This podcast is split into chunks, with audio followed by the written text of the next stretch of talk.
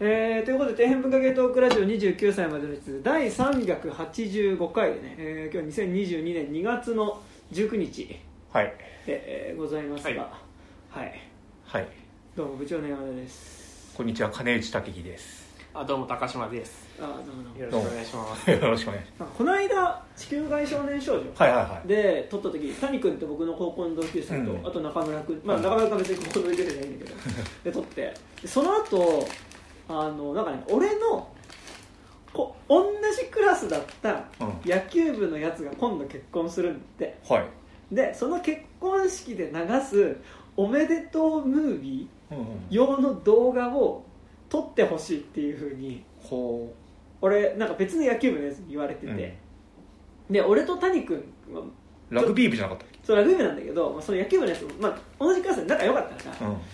なんかあじゃあ動画撮ろうかっつって、はい。中村君帰った後にズームでつないでね、うん。なんか2人で「おめでとう」みたいな動画をズームの画面録画して撮っあたりとかあね。リモートだからね。してたんですけどなんか結構俺の中では仲がいいつもりだったの、うん。だったんだけどなんかこうさ「おめでとう」だけでも終われないじゃん。うん。だからなんかこう「いやこんなことあったね」みたいなのをさ「あじゃあ何話す?」みたいなのをこう2人で谷君とね「あじゃあ何話そうか」みたいになったんだけどなんか何も出てこなくてなんかいやなんかなんかまあ、行事とかあったよねみたいな行事あったねみたいなええどなんかその時の思い出とかないのみたいなああそうねみたいなとりあえず写真見るかっつって、ん谷君がめっちゃ撮ってたなんか谷君すごい写真撮る人で、へえなんかあの合唱コンクール、うんうん合唱祭の時のね、なんかこうでうちの学校の合唱祭はなんか衣装作るのよ、うん。なんか毎回、うん。作ってるね。でなんかその合唱祭のさなんかみんなで写写真撮ったやつが、うん。あああったね。で高校の時その体育祭のえあのなんか写真集合写真がああったね。谷痩せてるね。みたいなああそう。ねみたいな話が。でなんか卒業式の後の写真が見たああそうあったね。みたいな。なんか他人の高校時代のなんてことない思い出の話マジでどうでもいい。聞いてて思ったけど。あああったね。っ 知らねえし。でもなんかエピソードあるって言って。うん。ああんなんかあるみたいな。なんかね全然なくて。なんか万引きしに行ったとかないの？それない。エロ本を拾いに行ったとか。ない。中学生でしょ。ああまあそうか。でなんか結局何もなくてなんか沖縄に修学旅行行った時になんかみんなで集合写真撮ろうとしたんだけどなんか俺がなんかこうやっぱ沖縄のほら結構見晴らしいとこでさ写真撮るとさやっぱ結構そのねあの集団自決っていうかさ、うんあのとかあったりとかするうん場所だったりするから死に写真になるみたいな話をタクシーの運転手に その時言われてはい修学旅行中の。それにビビって写真に俺だけ写ってなかった俺ともう一人かだけ写ってなかったっていうエピソードをその結婚してるの。俺だけ写ってなかったんだよね。みたいな。あははは結婚おめでとうみたいなことったんだけどもう撮って自分で見返してこれ関係ねえよなみたいな。なんかさ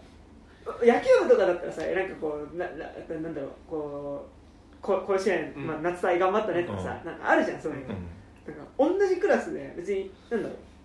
一緒に同じ時間を過ごして、集団では過ごしてる、うん。でもなんかこう1対1でさ、なんかふと喋るみたいなこととかさなんかないな集団単位でしかなんかあんまり付き合ってなかったと思ったから、えよくそれで頼まれたね。いやだからもうなんかねあれだよ野球部はほぼクラス関係なく野球部単位で動いてたの、うんであクラスコミュニティの中の代表としてか。でなんかそのもう結婚そいつの結婚式にはもう野球部のやつはほぼ全員来るの、なるほどなるほでも一人だけ呼ばれてないやつがいるっていうのがちょっと結構悩みが深いんだけど情報の野球部ねなんか一人だけ呼ばれてないやつがいるって結構悩み深いんだけどだからもうそのこういや同じ野球部のやつはおめでとうムービーとかわざわざ撮るまでもないわけ。そこにいるから、ど、だからなんかほ同じクラスとかで仲良かったやつみたいなんで、はいはい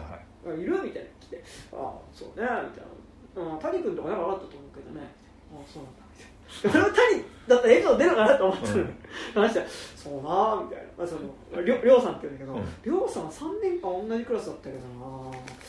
なんかあるかな。でなんかねそのね仲良かった認識だったんだけど、うん。思いのほか思い出がなくてその思い出を思い出す30分みたいなのが、うん。この間地球外少年少女会撮った後俺と谷の間だったんだけどその30分すごいしんどかったねでもすごい友達多いっすよね。古くからの友達も切り捨てられてないし。でもなんか東京だとさ、うん。なんかまあ東京でもね仕事で他のとこ行っちゃうやついるけど、うん。なんかまあ割とここじゃん。うん住む場所、そうね。うんなんかこう一人暮らしとか初めてても都内だったりするから、実家近く。割とねなんかついまだにねつながりはあるわね。ありますよね俺4年ごとに友達が入れ替わるんですよ。武井さん言ってるオリンピックかよっていう。うんいや本当に本当に。だから俺大学時代の友達で今密接になんか月1とかで会ったり連絡取る人マジでいないんですよ。月1はね俺もないっすよ、いや2年に1回ぐらいなんかで集まるからあいつも呼んどこうみたいなんで声がかかるとかがあるかないかぐらいの感じ。まあでも2年に1回会ってればね、まだ会ってる方よ、いやだから、山田君山田君や高島君は4年のあれを超えたんですよあー。いやでも唯一。あの普通にあの僕めちゃくちゃ友達少ないんですけど、はい。あの連絡できるっていうだけですごいと思う、うんそうだそれはある。だってもうもう気使いまくっちゃって結局できなくてどんどんあの連絡する人がいなくなってくっていうのが、うん。あの繰り返してるから、もうそのなんなんていうの？メールとか LINE 打つにしてもいやでもちょっと今の時間ちょっとあれかなとか 今今これ言われても嫌だかなとかそういうのをもう全部自分の方でやっちゃって結局打てないっていうのがうん。めちゃくちゃ多いからなんか連絡取ってるだけですごいなとは思いますよあとまあ、結構結婚今30手前だからうん。さなんかやっぱ結婚結婚ブームが。ブームがね、あるわけですよ、あれなってな。んかってなるとなんかさ、うん。来るよね。あそうなんだ。連連絡が。あなんかえなんか別に式とかじゃなくても、あしますコロナ禍だからさ、うん。逆にうん。これ式とかもなかったりするけど、うん。結婚しましたの報告とかがなんかこう同じ部活のグループ LINE みたいで、うん。確かに来たわ俺も。来たりとか、なん。かやっぱそういうの来るとさちょっとやり取り発生するじゃん、うん。なんかそしたらなんか久しぶりみたいな。ちょっと今度落ち着いてたのもはいななっていや俺本当によくないんですけど来てちょっと嬉しかったの、でもなんかそのこの間来たんだよってまた全然関係ない友達に言ったらお前それ参加費取りたいだけなんじゃね？みたいに言われて。なんかすごいなんか。それはひどい。そその友達ひどいな。いやなんか。でなんか、まあ、確かにでも8000円って書いてあったからあそうかもみたいに思って行くか行かないかってなった時にコロナ来ちゃったから結局延期延期自でね。そう行けなくなっちゃったんだけあどだからなんかねそれなんか見極め難しいじゃないですか。なんかマルチの勧誘かなじゃないけどさ。ー。なんかこれ俺頭数としてその他大勢に入れようとしてんじゃないかみたいななんかなんかそれはないんだよねなんかね。その、え昔の友達から急に連絡来て行ったらなんかこうこれすっごいいい水なんだけど はない。えそうなんか類似のやつは結構あるけどね山田の。ああれ何詐欺に引っかかり引っかかりっていうか引っ掛けやすそうに思われあがちエピソードは。なんか高校の時の部活の後輩が大学の時にちょっとやっぱそういう感じになっちゃったことがあってなんかこう大体なんかその割となんかみんな連絡してたっぽかったんだけど、ん。俺だけ来てなくてちょっとそれはそれでちょっと寂しかった。あそうなんだ。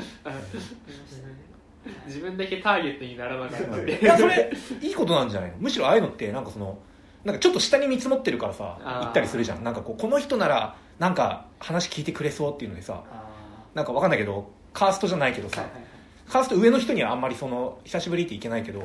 あいつ程度ならちょっとでもなんかほらあのもう積年の上にあの別になんかあのなんか多分悪いことやってるって感じでやってないなかったよ多分ね、なんかそのだから大学の時のさ、うなんかちょっとこう情報商材系のさ、うんああいうのにこうさ、なっちゃう人いるじゃんね、うん。いますね。だから多分本人はなんかその騙してやろうみたいな感じじゃなかったんだよ。いやでも深層心理で絶対そのなんか自分より下に見積もってる人に行くはず。俺なんかあの数年前に本当に大学時代なんか延べ日数でいう多分3日ぐらいしかその遊ん遊んだり喋ったりしたことない女友達がいた。女友達っていうかいやいやいいと思うじゃん。いたんでしょ？その人かまあちょっと言い方悪いんだけどちょっと精神をなんかあれしちゃったみたいで全然なんかフェイスブックのメッセージで俺との疑似恋愛が勝手に発生してる体でメッセージが送られてきたことがあってめちゃくちゃ怖いの。もうなんかこういうのも逆にとかなんかスケベ心とかも一切なくあの文章が尻滅裂すぎてめちゃくちゃ怖いの。武木君となんとかかんとかでみたいにさえ待ってってこれ3年ぐらい会ってねえのにみたいな。であーさーってなってなんかそのあのフラットなこと返すじゃん。どうしたみたいな。なんかどうした今どこ住んでる？いいやいやだから怖いからなんかその乗ることもせずなんか引き出そうと思って返したりししてもなんか全く意味のないなんか全然関係ない話題とか返ってくる。なんかこっちが知ってる体でなんかその今聴いてるであろうアーティストの名前とか出してきたりとかなんかもうこのニュアンスってちょっと伝わりづらいと思うんですけどそういうのが返ってくるんですよ。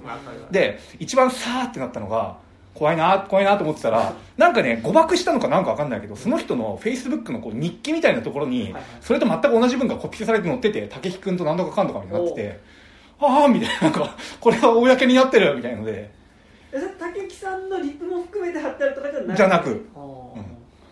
武井君とずっと一緒にいるみたいな気分みたいなのが貼ってあって。すごい、うん、そっと僕は閉じたんですけどフェイス逆にその3日間だけあったその遊んだ3日間っていうのがなんかよっぽどなんかそんななんかうん。いやそんなことはないと思うけどね、うん、うん、普通になんか友達含めて3人でちょっとお茶しに行こうよみたいななんかあなんとかさんあんま喋ったことなかったよねとかぐらいだったらめちゃくちゃ怖かったですよ。なるほど。でそれもなんかそのいやっていう時にそのなんかあの声かけてくれるんだから嬉しいじゃんって一瞬その思わなくもなかったの、まあ、怖いけどまあなんかその悪意はないのかなって思わなくもなかった。でもいや待てみたいな。これ多分現行の友達にいろいろこうなんか構ってとか声かけたりしたけど相手されなくて最終的に残されたパイが俺だったからいやないでしょそうそう絶対そう。ああでも、うん、分かる気もあの人なら23年前のだからこの自分のバックログ分かんないけど LINE とかのさバックログで、この人ダメだったこの人ダメだったこの人も連絡つかないとかこの人には振られちゃったとかい。ろいろやってった中あ3年前ちょっと話したあの人優しくしてくれたからっていうので回ってきたんだろうなっていうのが手に取るように分かって。その最低限で武井さんってことじゃないと、うん、なんかその俺の下がまたいるじゃなくてこの人だったら連絡しても大丈夫かなかでほらなんかさ、うん、そもそもさいきなり連絡するの候補にも上がらないってことも人もいるじゃん、うん、まあまあまあ。それはねあるあるまあでもまあなんかちょっとその体調崩してたっていうところはちょっと本当に切実だったかもしれないけど、でもなんかそれが結構その意識的にやってたとしたら多分竹内さん説はかなりね、いやこれなんなんでこう言えちゃうかって、俺も割とそのなんだろう深刻に精神おかしくなったことそこまでないけど、気持ちは分かるんですよ。なんかその、あこの人も構ってくれないみたいな。なんか自分が割とそういうメンタルになりやすいからこそ見抜いたぞみたいな前みたいな。さささ見抜いたところでさ、うん、あの何もなんかそう悲しい見抜きだよ、うん、だからだから自分でこうなんかその問いただしてみた時に俺も確かに100人ぐらいに断られたらその送ってきた何とかさんに連絡しちゃうかもってなんかパッて思ってお互い低く見積もりやってるのかってなってすごい悲しくなったっていうのがありました。何の話だいきましょうということでね、えー、本日はですね、えー、まあ今日明るくないけどミュージカル映画ね、まあまあまあ。めちゃくちゃ暗くない？あの映画、うん、まあだってロミオとジュリエットなんで、まあ、びっくりしたんですけど。嫌な話じゃんみたいな。そうね。いやまあまあまあ本編まだ行かないっぽいですけど、はい、なんかまあなんかさ最後結構な悲劇で終わるじゃん、はいはい、で最後さそのエンドクレジットが流れてきてまあ今までのこうスワイ、はい、スイートっていうんですか？なんかそのあのなんか名曲たちがこうずらっとメドレーになって流れる時にさ、チャチャチャチャチャチャチャチャチャチャチャマンボウとか言ってさ、いや、マンボウじゃねえだろ、みたいな。お前、今マンボウってテンションで終わんなかったかみたいなさ。なんか、はみたいな、怖みたいな。ちょっと思って。でもね、やっぱ、もうさ、なんだろう、あの、やっぱウエストサイドストーリーっていうか、まあ、まあ、でもロミオとジュリエットじゃん。で、ロミオとジュリエットを、だからその50年代のさ、アメリカのそのニューヨークのさ、まあ、そのロバート・ワイズが、ね、その端っこの方に、ね、したのがさだからその、まあ、ロバート・ワイズの前にもともとミュージカル、ねあの舞台であるわけだけどが、まあ、ウエストサイドストーリーだけどさなんかもうやっぱウエストサイドストーリーが元ネタで作られた映画みたいなのをさ、なんかもうめちゃくちゃ見てるからさ、もう俺らはなんか、逆先にね、まあ、パッチヒとか多分そうでしょ。ああそうね。って思うとさなんかもうあのうわなんかあなんかもうベベタベタな話だなっていうか、うん、なんかもちろん悲惨な話だし、なんかなんだこう今回ねなんかそのスピルバーグが監督するいやなんか俺は、まあ、話はするけど、うん、なんかそのでもなんかもともとのロバート・ワイズ版もめちゃくちゃ今回初めて見直し、見て、なんか良かったんだけどなんかあのよりはっきりするっていうか、なんかそのテーマ性みたいなものっていうのを、なんかそのやっぱ話自体はちょっと古臭いは古臭いんだけど、なんかあの古臭いというか王道だよね。そうだよね。だから結構もう見たことあるわみたいな感じなんだけど、なんかこうそこに対してでもこれってこういうことだったよねっていうのをなんか改めて結構解像度高く見せられてる感じっていうのは、まあなんか結構してそうでもなんか適切だけどあ改めてさだからその王道の話だなと思うわけ、うん、なんかだだからなんかなんだろうそのさ最後とかもね別にあはいはいみたいなさ、うん、あのはいはいはいはいはいじゃないんだよ、うん、はいはいみたいな普通にひどいみたいな。はいはいみたいなテンションだなと思ったけどもう最後みたいなうわもうどうしたらいいんだみたいな気持ちにやっぱすっごいちゃんとなったからミュージカル映画にこれの間違ってると思うけどさ歌ってる場合じゃねえだろと思ったんだよ。それはお前間違ってる。人死んだ時にさなんか「あー」とかさ「いやいやいや待て」みたいな。歌ってる場合じゃないよ今みたいな。そうっていうね、うんっていうのはなんかすごい思ったんですけど、うん、まあなんで、えー、本日は、えー、ベストサイドストーリーね、はい。えー、についてえー、喋っていきますが、えっとでは今回えっとちょっとメール募集したら結構なんつうか来てね、あのその前にその前にちょっと普通歌とかも、はい、読んでい。こうかなとい。う感じでございますね。はい。えー、ねなかなか寒い日が続きますが、はい、今すみません。今ちょっとメールを探してるんで今ね。あの間を持たせるために喋ってるだけなんですけど、寒い日が続きますから。まあでもロバート・ワイズやっぱうまいっすよね、あの。元の方を見てあはいはい、いやでもやっぱさなんかこの間さあの、有料版の方で紹介した罠とかさ、めちゃくちゃうまいじゃないですか、あの人、なんかね。罠なんてうまさの結晶うまさの結晶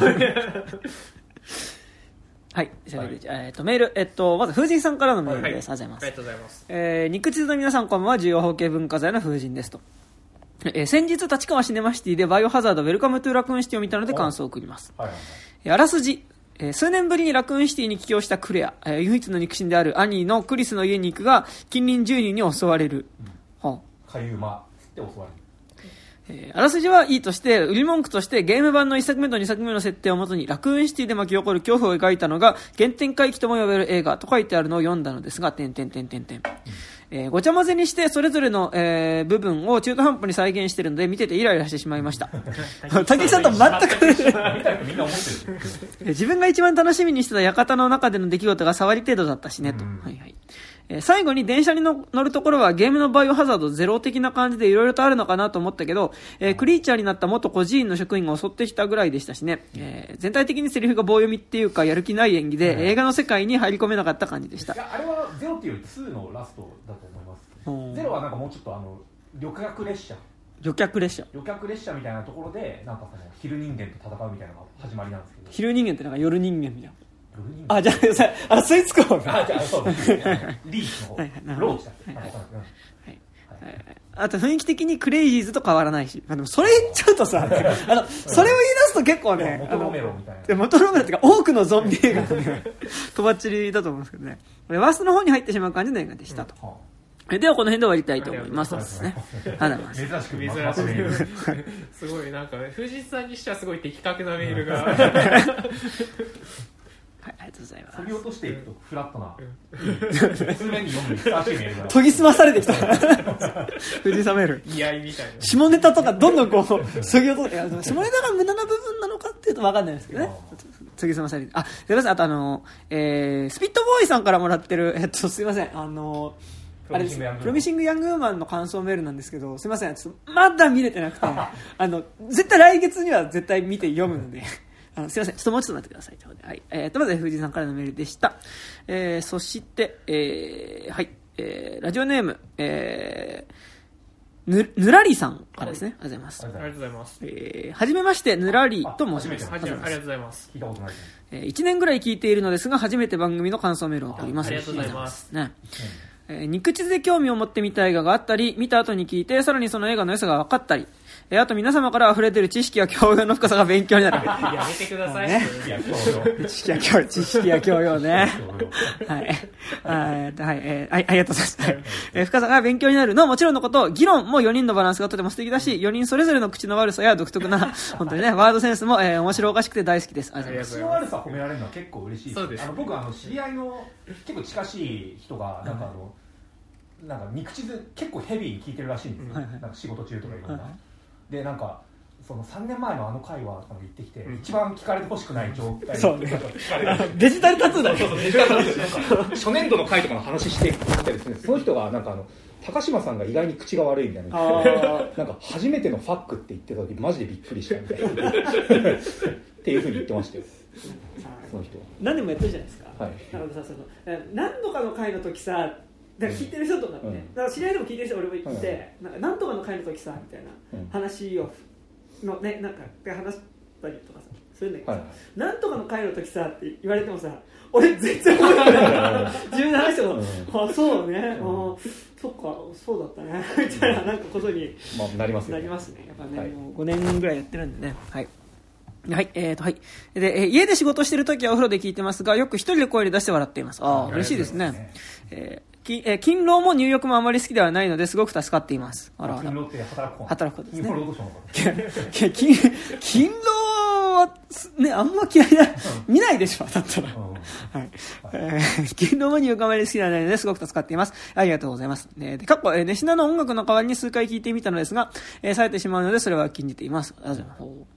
えー、Spotify で聴ける分はあらかた聞いてしまって更新を待つ日々だったのですが、えー最近ネットで検索して昔の回を聴けることに気づき沼にはまっていますだからこれデジタルタトゥーなんだ。これデジタルタトゥーだから、えー公園で収録していたりあー、ね、初期です。あのすっごい寒いなよね、とですね。しえー大人数で話されていたり、えー今とは、えー違う番組内倫理観だったりとかデジタルタトゥーだか。ら、えー今とは少し違う雰囲気も楽しいです、えーこれからもネットでインディーズ時代のものを聞きつつ、まあ、基本的にインディーズなんですけどね。まあメジャーではないですけどね。基本的にインディーズなんですけどね。で新しい回も聞いて、今年はベスト10を、ぜひぜひ、えー私も送ればいいなと思っています。えーそれもあり、えー今年は映画館たくさん行けたらいいなと思っているのですが、皆さんは好きな映画館やおすすめの映画館ありますかよかったら教えてくださいということです。これ、第3回を聞いていただく。うん。あれね確かね番外編にしてたと思う。番外編か。俺と山田と金田陸君が当時のベスト好きな映画館3なりのワースト1話をを上げるみたいな。っていうのをやってましたが、うん。どどうですか？現状。現状好きな映画館。だから使い勝手の良さで言うと、はいまあ、東京圏内うんうん。に住んでると仮定した場合ですけど、あのポイントとかの付き方で言えばやっぱ新宿だったらバえーピカデリーがうんうん。ポイントとかの付き方がすごいんですよ、そあのー1回見るたびにあの SMJ だっけな？TCG じゃない？TCG は違う。SMT じゃない？SMD だっけ？なんだっけ？松竹メデマルチシアターじゃなかったっけ？わかんないけど。みたいなポイントカードが年会費無料で作れて、はいはい。それで1回見るたびにまあ1ポイント貯まって、はい。6ポあじゃあ10ポイント貯まって60ポイント貯まると1回無料、まあ、これは東宝とかと同じなんですけど、はいはい。そのポイントカードの何がすごいって、えっと、ネット、えっと、1回見るとネットで予約すればどんな作品も1200円。現地で買えば1300円で見れるクーポンっていうのが送られてくるんでそのクーポンを使って1200円で見ると翌日にまた同じクーポンが送られてくるんでほぼ無限に1200円で見ることができる。え10ポイントで1回無料？あ、えっと6まあ、60ポイント。だから6回見ると1回無料。あろあはいはいはい。そうだよね。大体6回ですねだから、えっと、基本的にシネコンでやる映画は、もう iMAX で絶対見なきゃダメとかじゃなかったら、はいピカデリーで見るっていうのが僕はなるほど。ありますけど、新宿ピカデリー。新宿ピカデリー、丸の内ではなく。まあそう。まあ、丸の内も多分同じシステムだけどあ新宿の方が近いんで行くかなって感じです、私はもう完全にコロナになってからもう立川ですな、うん。ああの立川だからシネマシティのワンツーと、うん。あとキノシネマっていうのができたから、うん。はいはいは高島屋のね高島屋の。ででなんか東宝もあるよね。東宝はねあのねモノレールであちょっとね2駅ぐらいかね歩いていくと15分ぐらいかかる、ああそんなの。そうなんですけどあのラブサイケデリコの人があの音響音響設定してるっていうねあの映画館ですけど立川のと欲しいんですよね、立川はね最強なのがね、まあなんかその俺はなんか結構一回映画見に行くとき割と今日は映画見る日みたいな感じで決めてなんかそのはしごをね。大体そうい1日で少なくとも2本。なんか多い時やっぱ4本ぐらいなんか連続して見るんですよ、だからなんかもうそれはもうなんかさ映画館のサイトバーって見て、うん。何分始まり何分終わりで、うん。ここ間15分あるからその間にここ移動すれば見れるなみたいなとか組むじゃないですか、うん。でここ間1時間空くなみたいなのがある、でもなんか極力それやりたくない、うん。なんか無駄な時間作らずに効率よくなんかその映画館回りたいみたいな。って言った時になんか新宿とかでも結構やるんだけど、うん。その東宝シネマズ武蔵野館シネマ借りて、えーバルトピカデリーケーズとかをね、うん。ぐるぐる回ったりとかするんだけどちょっとコロナであんま人混み行きたくないしさ、ってなっ立川って、まあ、まあ栄えてるけど、うん。まあ、新宿ほどではないと、うん。って言った時にやっぱそれかつシネマシティとキノシネマがめちゃくちゃ近いの。うん。歩いて多分そのエスカレーターの上下入れても10分以内に移動、うんなんだ10分もかかんないぐらいでできる、うん。かかねから、まあ、もう基本的に立川行って、まあ、そのシネマシティとね、あと、まあ、その木のシネマをぐるぐる回るっていうのは結構するんですけど、あのね、やっぱ何がいいってね、はい。どうしてもやっぱり完璧な時間割を作ったとしても、うん。間1時間とか空く時あるですよ、うん。うんでもね、やっぱ立川はまずそさらにその映画館から歩いて10分かかんないところにまずブックオフがある。あそうなんだそう。でかつ木のシネマが入ってる高島屋の中に結構大きい本屋さん入ってる純駆動な。純駆動があるからうん。そこなんかその今日だその映画1が間空いたなって時に、うん。今日はブックオフの気分だなって今日純駆動の気分だなで行って、本をちょっとちらっと見ることも、飯食ったりはしない飯食ったりもするというそう。でそれでちょっと時間をね、うん有効活用。すごいだからこう全て文化的な感じで過ごせるっていうのでもうがぜん立川。立川はこれ俺結構ずっと提唱してますけど立川はなんとなく街がラノベっぽいから、うん。なんかあラノベっぽいなって思いながらわかるわかる。こう過ごせるっていうね、僕もこの間初めて立川シネマシティの,、はいはい。あの爆あ極極上上演で、うんあのストップメイキングセンスのなんか日本最終上映、うん。最終上映のうちの一本に行ったんですけど、いやいいっすねあそこうんなんかちょっと映画館もねシネマシティがシネコンなんだけど、うん。あれ個個人っていうかあのそういう東宝とか松竹とかうんのシネコンじゃなくてずっと昔からあそこの場場所でやってるシネコンだからなんかね映画館自体もちょっとこう中にこうアート作品みたいなのがね、うんちょこちょこ置いてあったりね。あそこいいんですよ、そうはい俺だからおすすめの映画館はうん。立川、なるほど。でも俺音響で言うとなんか、まあ、立川もいいんだろうけど、新宿だとなんかバルトナインが音響が一番いい気がする。あそれでいうとやっぱさ、まあ、映画好き界隈は割とそうだけどさ、まあ、とと都内のねうん。映画好き界隈はそうだけどさ。いやなんかその武蔵野間でかかるんだったらちょっと待って新聞芸座で見た方が音響いいよねっていうのはある、う。んあそうなんだ。新聞芸座めっちゃ音響いい、あそうなんだ。そう。今でも回収回収してる、うんそう、うん。っていうのはね、うん。あの武蔵野間はあの椅子が一番僕好きですあああでもあそこさもう無条件でい一番前の席取んないとダメじゃん、うん。あそこは。武蔵野間あるあるとしてはやっぱあの大体後から入ってくるやつの影がスクリーンに映ってマジでムカつくっていう。いや洋画は基本的に最前列以外は、うマジで前の人の頭が字幕にあそこやっぱ高さ映画館用のビルじゃないから、うん。は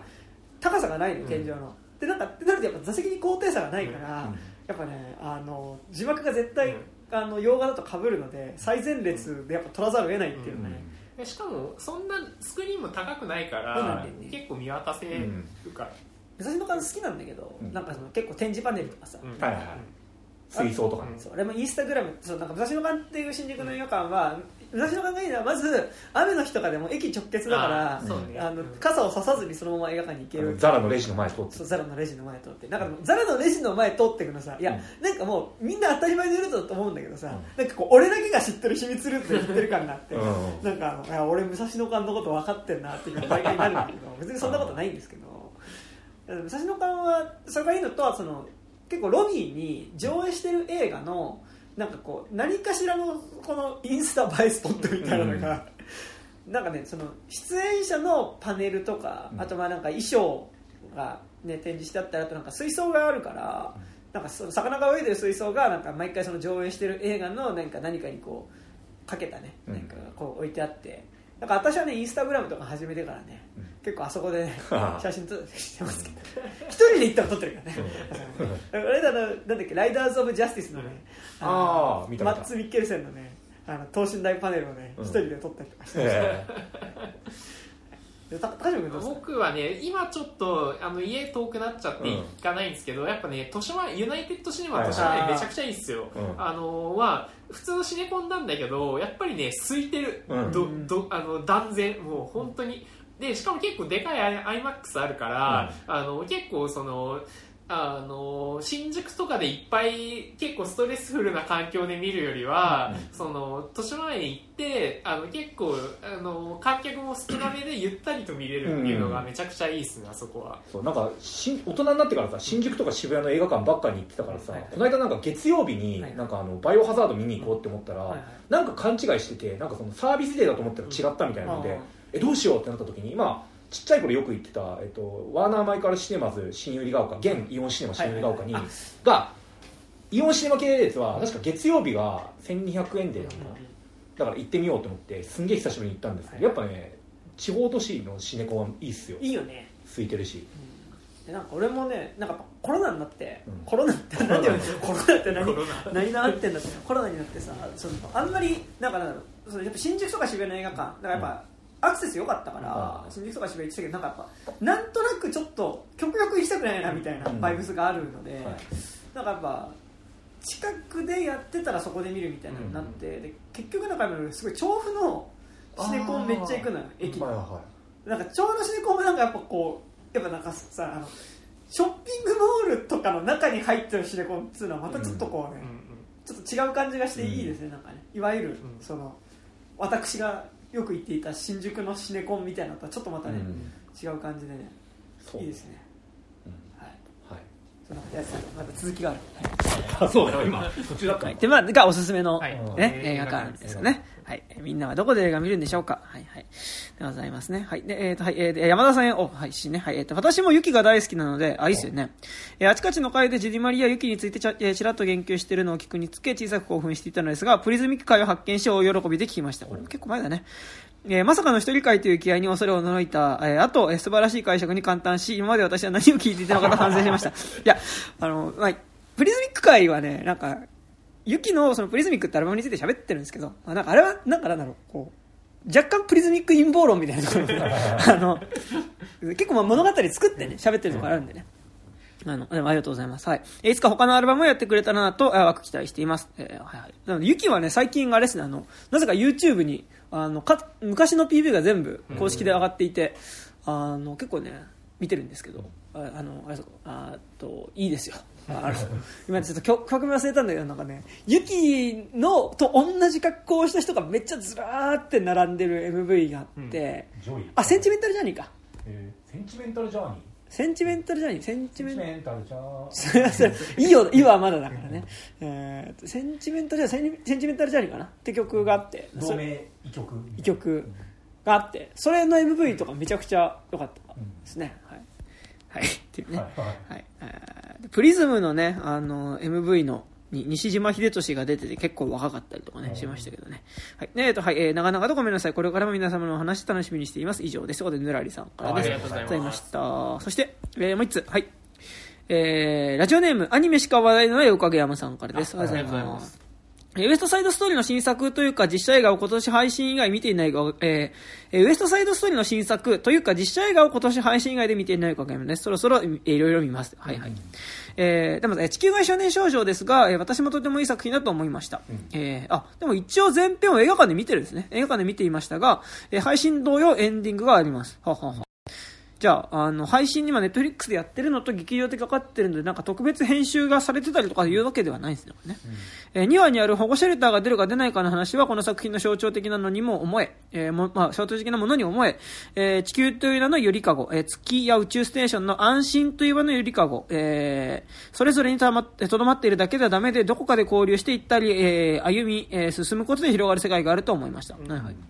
えーちなみに私が今年楽しみにしている作品は、えーウルフウォーカーや、えーブレッドウィナーを制作しているカートゥーンサルのン、おあ、サルーンのマイファーザーズドラゴン、あ、エルマーの冒険やんの？あエルマーの冒険。険。えマジで？エルマーの冒険です。絵。本読んだうん。めっちゃ好きだわ。であと気になってるのだと、てか、やばい、カートゥーンサルーンでエルマーはやばいね。やばいね。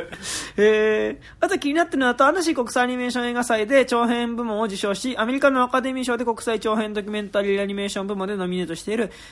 FLEE とかフリーっていうのかな、で、えー戦場のワルツを、あまあ、フリーっていうのも楽しみにしてると。で、戦場のワルツをね、アニメーション作品でどのようにドキュメンタリーとして描くのか関心があります。ああ、なるほど。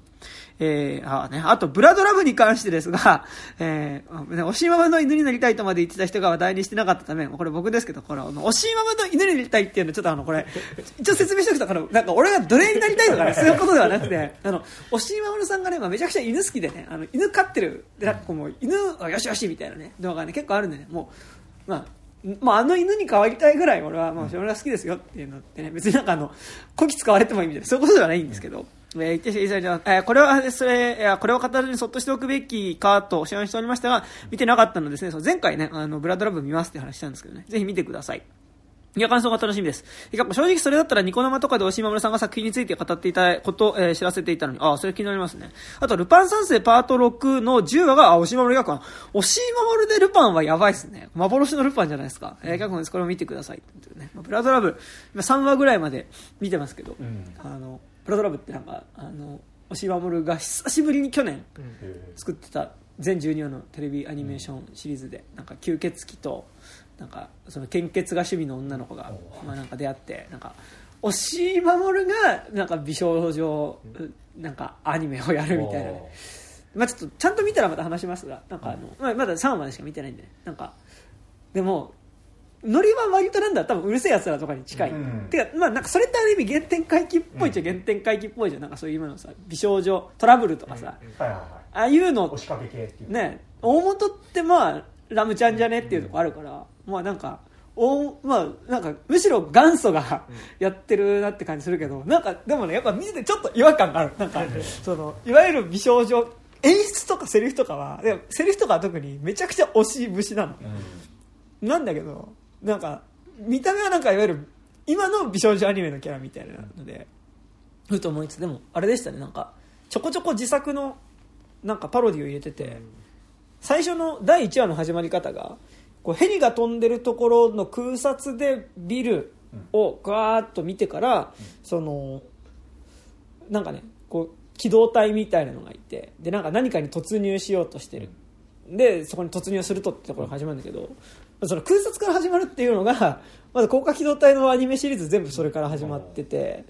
でおそらくで機動隊が何かに突入していってっていうのは多分イノセンスの冒頭のオマージュなのよなんか2作目で今度なんかねこうなんか驚いたヒロインの顔がパカーってなんか人形みたいになって開くっていうんですけどそれイノセンスだし結構自作オマージュをやってたりとかしててねなんか割とまあ俺はそういうの見て、お自作オマージュだとか思って、まあなんだかんだ言って喜んじゃうんですけどね。はい、まあブラドロフの見たらやります。はい。あやりますか？あの、喋ります。はい。ネットフリックスに再加入しているようなので、アーケインとかも見てみるといいかもしれません。スパイダーバースのような手書きの絵と 3D をうまく使ったもので、それをテレビシリーズでやってのけた、のけていて、と、えー、とても、えー、とんでもないものが来たと、えー、昨年感じました。うん3話ごとに配信されたこともあるので、3話ずつ見れば楽しめるかもしれませんが、話とかが合うかはわかりません。かっこ、私自身、水とか煙のエフェクトが手書きだとか、背景 3D 組まずにやってるところだとか、オーバーラップの演出いいなとか、そんな見方してたので、ああ、じゃあ割となんか、クロートめな見方ですね。えー、あと、グッバイドングリーズも見てきました。あ、グッバイドングリーズね。なんか、チラシだけ見ます。あの、あれでしょ？あのキングス・オブ・サマーのアニメ版みたいなやつでしょ、うん。はあ、なんかなんかそう言われるとなんか なんかあんま見たくないななんか。いや別にキングス・オブ・サマー好きなんだけどなんかあれアニメでやられてもみたいなところねえー、はい、えー、映画のポスターが騙し絵的なデザインになっていて引っかかっていたのですが、映画、映画を見ればわかるかもしれません。ほう。結構セリフに、えー、出してしまいがちとか、物と人物が突如現れる流れとかには戸惑ったりしましたが、えー、共有できなかった当事者の過去の感情にどのように降り立つのかを描いていたと思えて、私は良かったと思います。えー、99分の映画だったのですが、予想よりも長く時を感じられたりはしました。あ つまんねえ映画ってことね。いやでも面白くても長い映画ってあるあまあね。確かにね。確かにねです。そして、えっと、最後に、えー、これね、迷ってんだよね。鹿の王、ユナと約束の旅についてです、これね。なんか多分今かか、劇場でかかってるアニメ映画の中で多分一番なんかね、対策ではあるけど、あんまり見てる人が本当にいないんですけどね。ものすごく丁寧に人とか動物が描かれててアニメートされているので、見てるだけで私はたな、えー、楽しめていたのですが、点々点。多分この鑑賞法はダメだったのかもしれません。えー、感染症がこの作品の、あ、そっか、もう一つのテーマになって、えー、あって、度重なる公開延期の理由がそれからと思いましたが、多分大丈夫な内容ではないかと思います。えー、原作は読めていませんが、おそらくこの作品は映画よりかはテレビシリーズ向きではなかったのかなと思えなくもないです。うん、ね。はい。えー、長々となりましたが、皆さんの感想を楽しみにします。えー、私はこれから3度目のワクチン接種をしに行きます。あらあら、いいですね。えー、オミクロン株で、えー、身近な人でも感染報告が出てきて、本当にね、なんか年明け以降そんな感じですけどね、僕もね。えー、自分も実は気づかずに感染していて広めていたのではないかと思う加害者意識が出たりすることもありますが、ね、てて、まあね。はい、それではということで、影山さんからのメールでした。ありがとうございます。ちょっとあの、エルマーとリュウについてねその前に、一個前のメールのぬらりさん。はい、俺分かりました。あれ、あの、さっき俺が喋ってた俺の知り合いです、多分。ああの人、雪ファンだし、あの、ラジオネームも多分、あれさ、言っちゃダメでしょ。特定特定それはさレコード止めたところでいやでも見抜いたぞ、だから今日見抜きがちです見抜きがちですね。うん。なるほど。いやでもねユキはいいですよ、はい。はい。ユキはね本当にね。まさかねこの回で喋ってた人がその回でメールくれるなんて思ってもなかった。そうやな。はい。いやでエルマーとリュウ、うんね。いやエルマーとリュウさ俺さすげえ覚えてるのが幼稚園だか小学校の頃読んだんですよ。あれ確かエルマーの冒険、エルマーとリュウ、エルマ三作あるね 16, 確か16匹のリュウだっけでなん。かでエルマーの冒険はなんかここの教科書とか載ってたあ気そうなんだがする、俺は載ってなかった俺使ってた教科書載ってた、うんこの教科書に。俺なんかさあれ何？あのー俺個人の感想だけど、めちゃくちゃ何？途中でがっかりしたシリーズで なんかあのエルマーの冒険がなんか始まり方がめちゃくちゃワクワクするんですよ。なんかこう最初なんか本のなんかこう何表紙を開くと地図が載っててなんかこっからこうワニの頭を飛び越えて島に行くんだとか言ってうわーっつってワクワクしてなんかそのエルマーの冒険ではなんかその島に上陸パートみたいなのがあって、なんかすげえ面白いってなったんだけどなんか2と3そのエルマーとエルマーの16匹の竜以降ちょっとなんか内面の話になっていったような気がしてえもっと冒険しないのみたいな。なんか1の冒険感の強さに対してなんか2と3ではなんかずっとなんか竜との関係性みたいな話に確かなってた気がしてあなんか幼稚園の俺からすると。あれだよなんか最後あのエルマーあの竜の一緒にいた竜のなんかこう生まれたなんかこう、うん場所みたいに行くんだよ竜の兄弟とかがいて、うんそう、う。んそういう話になってる、うん。ね。めちゃくちゃ懐かしいな。カートゥーンサルーンやばいですね。やばいっすね。まあなんかカートゥーンサルーンは新作やるたびに一応見には行ってはいるので、そう。なんかねちょっとやっぱでも海外アニメーションなんか最近結構日本でも、うんそうまだ見れてないけどあの熊のやつ。ああのシチリアを征服した、うん。クマはちょっとねうん。見に行きたいんですけどね、うんなんかやっぱちょっとね正直俺はなんか結構海外のアニメ映画見に行く時腰重いんだけど、うん。大体見に行くと、あれめっちゃ良かったじゃんってうん毎回なるのでそう、うんちょっとね行きたいですね、こんなとこですかはい。はい。はい、というわけで本日は改めまして、えーウエストサイドストーリー、はい、はい。あれなんかその前に好きなそうです。あの最近見たもの。最近そうそうその話も。あそうそう。最近なんかどうですか皆さん。映画はなんか面白いの。映画とか映画に限らずですけどえっと前の有料版かなんかで高島君がちょっと触れてた、はい。あのパムトミー。あはいはいはい。えっとディズニープラスにあうんるオリジナルドラマシリーズの。あれモトリークルーでしたそうモトリークルーですねガンズじゃなくて、モトリークルーのドラマーの、えっとえっと、トミー・リーだ、トミー・リーっていう人と、えっと、パメラ・アンダーソンだっけ、のなんかまあセレブカップルがなんかいたんだけど、うん。なんかその隠しておいたセックステープを、えっと、セスローゲン演じる あの改修工事は全然未払いだったから俺がその未払い分を取り返すんだって強盗に入ったそいつにあの取られあのセックステープを取られてリークされちゃったっていう実在の事件を元にしたドラマで全10話あるのかな？確か。で今5話目まで配信されてたんですけど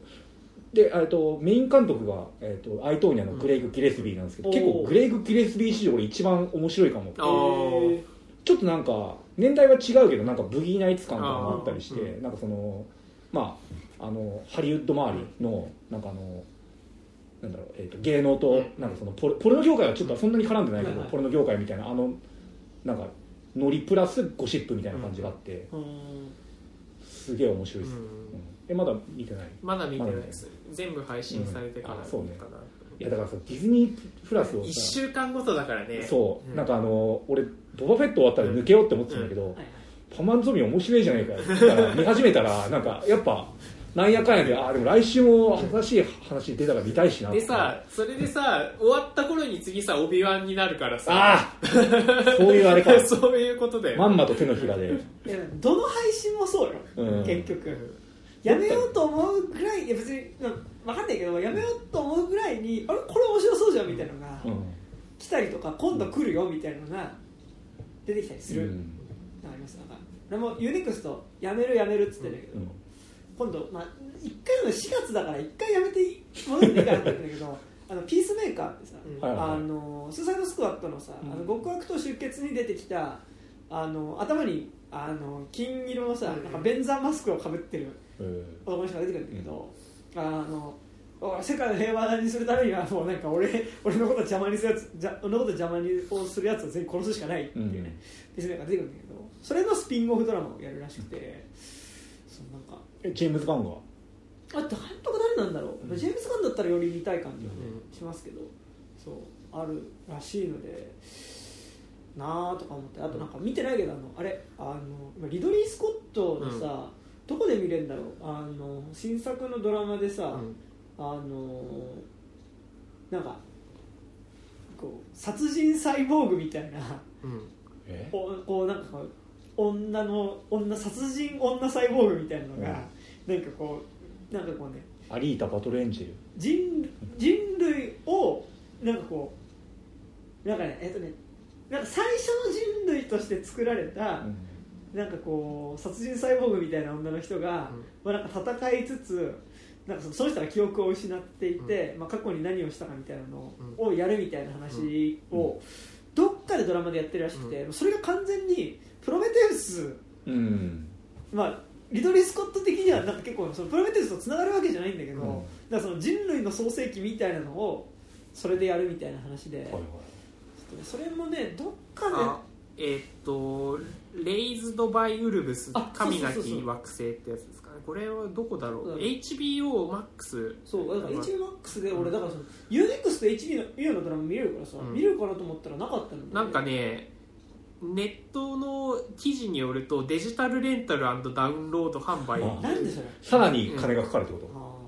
あー。あと DVD レンタル。借りてみるしかないのか、これはね見たいなと思います、ですけどね HBO 系ってなんかそういう形式なのかな、うん。あでもチェルノブイリとかって今タダで見れる？タダっていうか。UNEXT だったらそれ見れるか。見れるか。ら、なんかねありますけどね、最近。なんか見たかなんかね今あの国立フィルムアーカイブ。うんうん。で90年代の日本映画特集やってて、はい。で だから結構橋口竜介うん。とか、うん。あとあの人、えーオリンピックの人、えーなんだっけ？川瀬直美。あ高橋直美とかあとまあ普通にリングとかね、うん。そこら辺で結構かけてて、あ行きたいなと思って、で20歳の微熱って橋口監督のデビュー作うん。かな？がかかってる日にさ、うん。あこれは行ったろうと思って。しかもなんかその本数多いから、うんあのもうその日しかかかんない、うんその90年代の映画とか、うん。で行ったろうと思ってで行ってであそこの国立フィルムアーカイブって障害者手帳を見せると、うん全部無料で入るから、うんなんかもうしゃこれでもう早く外で見たろうと思って、あの 勢いよとね、東京駅まで行ってね時計から入ってああ見たろ見たろみたいな感じで、その後月光のささやきって塩田明彦のう監督んの映画もその日2本やってたから、ああもうこれで2本続けて見たろうと思って行ってさ受付行ったらさなんかなんかなんかいつもそのチケット買う列みたいなのがないのよ、うんあれ？と思って。ちょっとチケット買いたんですけどって言ってああの前売りは前売りあのもうなんかコロナでああの当日券売らなくなっちゃったでえじゃあえずえっとこの後の10歳の微熱って買えますか？みたいな。ああもうちょっと販売終わってますよ。ああ終わってんだみたいな感じで。席は余ってんの？席は余ってるかもしれないんだけどなんかその上映開始1時間前までに前売りを買わないといけないらしくてマジかーみたいな感じになって、しょうがないので、まあ、帰ったんですけど帰ったっていうか、まあ、そのままちょっと場所変えてね、うん。あの麻希のいる世界をまあ見たんだけど、だからそのだって結局結構橋口亮亮輔熱がさ、うん。なんかみたいな橋口 亮輔氏のものを見たいなみたいな感じでなんかユーネクストいじってたら「あの渚のシンドバッドはいはい。はい」で橋口監督の2作目かうん。があって渚のシンドバッド見たんですけど渚のシンドバッドめちゃくちゃよ良かったですね。なんかあの高校のうんえっと吹奏楽部じゃなくてなんかジャズバンドっていうか、うん。なんかこうジャズバンド部みたいなのが、うんまあ、舞台で、でなんかあのその中でこう実はゲイのゲイだけど自分の性的指向っていうのを、まあ、ちょっと誰にも話せずにいるうん。男の子が主人公ででその彼がその部の同級生の男の子のことが好きででも友達として結構ずっと一緒にうん。仲良くやってはいるんだけど、まあ、でもその彼に対する好きっていうのは、もうそのまあ恋愛恋愛としての好きうん。ではあるっていうね。でで、まあ、そこの2人の関係を中心に、うん。その主人公のそのゲイの少年のことが好きな好きっていうかなんとなく気持ちが惹かれている女の子、うん。でその女の子が浜崎あゆみがやってるんだけど、浜崎あゆみ？そうだからなんかさやっぱ浜崎あゆみさやっぱそうでさなんかそのあのーもともと子役上がり。あ子役だったんだ。そうなんだ。であの学校山田洋次の学校とかにもなんかね出て確か西野俊之の娘役とかで出てた 全然顔違うけど。出てて、ででなんか「渚のシンドバッド」の浜崎はめちゃくちゃいいの、うんエンドロールで見るの気づかなかったんだけど、へそうあのでもそそれ出てて。であとまあそので逆に主人公にすが行為をする男の子の彼女だったりあとまあなんかそのクラス内の中でのその、まあ、割とその恋愛、うん。なんかその恋愛のすれ違いみたいなことっていうのの群像劇うん。の話なんだけどなんかねあの結局さその友達として好きっていうこととさうん恋人として好きなちゃんとちゃんと好きなんだよみたいなのの違いってさ、まあ、何かっていうと、まあ、結局そこに肉体関係があるかないかっていうことに、まあまあ、だんだんまあでも結局そこじゃないみたいな話にうん。まあそこが着地点じゃないんだけど、うん。なってってその結構作中で、まあその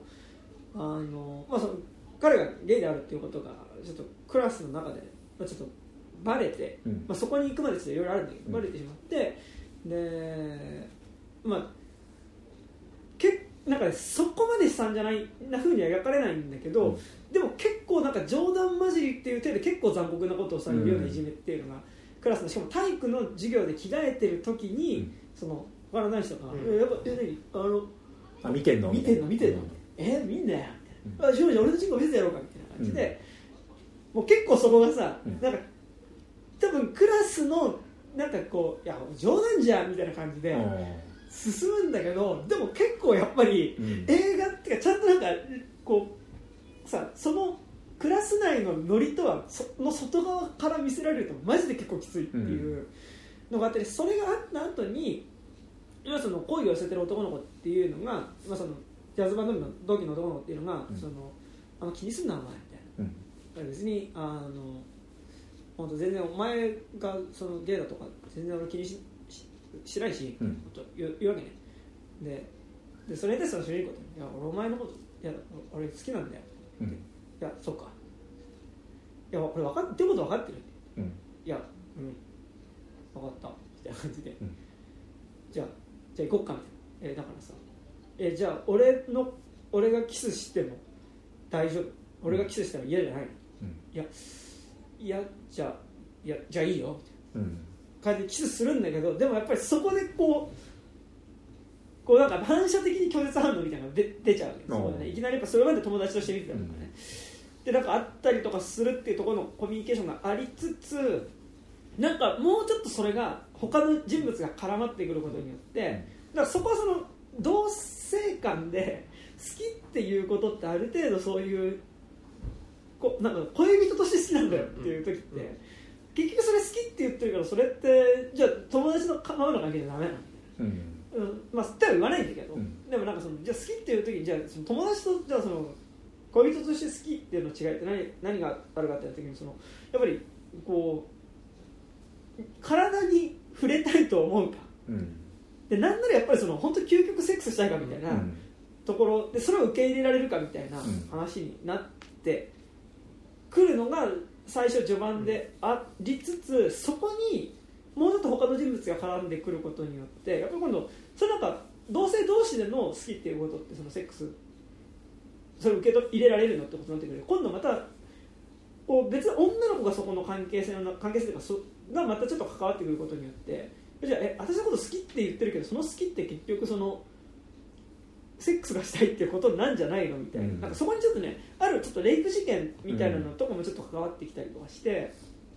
じゃあそこのレイプした時に無理やりこうされたっていうことと、うん。その好きじゃあお前がさそこで言う好きってさセックスしたいってことなんだとしたらさそこでの好きって何なのみたいな話とかにもなっていって結構なんかなんだろうあのコミュニケーションかか人と関わるっていう時にやっぱりなんかそこに性的なものが関わる時の暴力性みたいなのもうん。ありつつみたいな話をうん。撮っててで橋口監督自身があのゲイであることをね、うん。言いながらあちゃんと公表し公表しててで初期3作は基本的にゲイゲイの登場人物が出てくるし結構それがメインの話。あの初期3作って？20歳の微熱があの売り線？でそのうん。自分の体を売ってるそのゲイの男の子の話で、でに渚のシンドバッドが今いたみたいな話で、で3作目の「ハッシュが」あーあのはいのカップルのところにあの子供が欲しいけど、うん。その付き合いたくないっていう女の人が来てでその精子だけ私にくれないかっていうのででその人が入ってくることによって割と円満に動いていたゲイのカップルみたいなものがなんかこう揺らいでいくみたいなハッシュ。ハッシュめちゃくちゃ好きなんだけど。その後ぐるりのことその後多分ぐるりのことで恋人たち。恋人たち。だからまあめちゃくちゃね本数自体はそんなに多くないんだけど、でなんかで渚のシンドバッドはなんかなんかすごい見て思ったのがさなんかそのやっぱり人と関わる時のうん。結構やっぱそこにこう肉体的なものっていうかさなんかセックスみたいなのがね入ってくる時にやっぱりそこにこう暴力性があったりするみたいな時にさちょっと違うけど、うん。なんか俺はでも最近見てたってのもあるけど結構橋口あ浜口竜介作品とかも思い出したりとかしつつ見てたんだけど多分橋口監督の方はなんか割とその人と関わる時の暴力性みたいなのもちゃんと意識して書きつつなんかこうその中でもなんかこうなんだろうな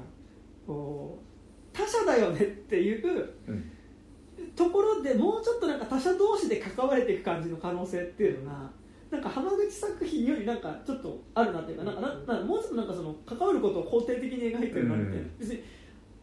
浜口作品も否定的に描いてるわけじゃないけど、うん。でもなんかやっぱ関わる時の結構なんかその、まあドライさっていうかこドうライさじゃない。どうしてもやっぱそこにさこの暴力性が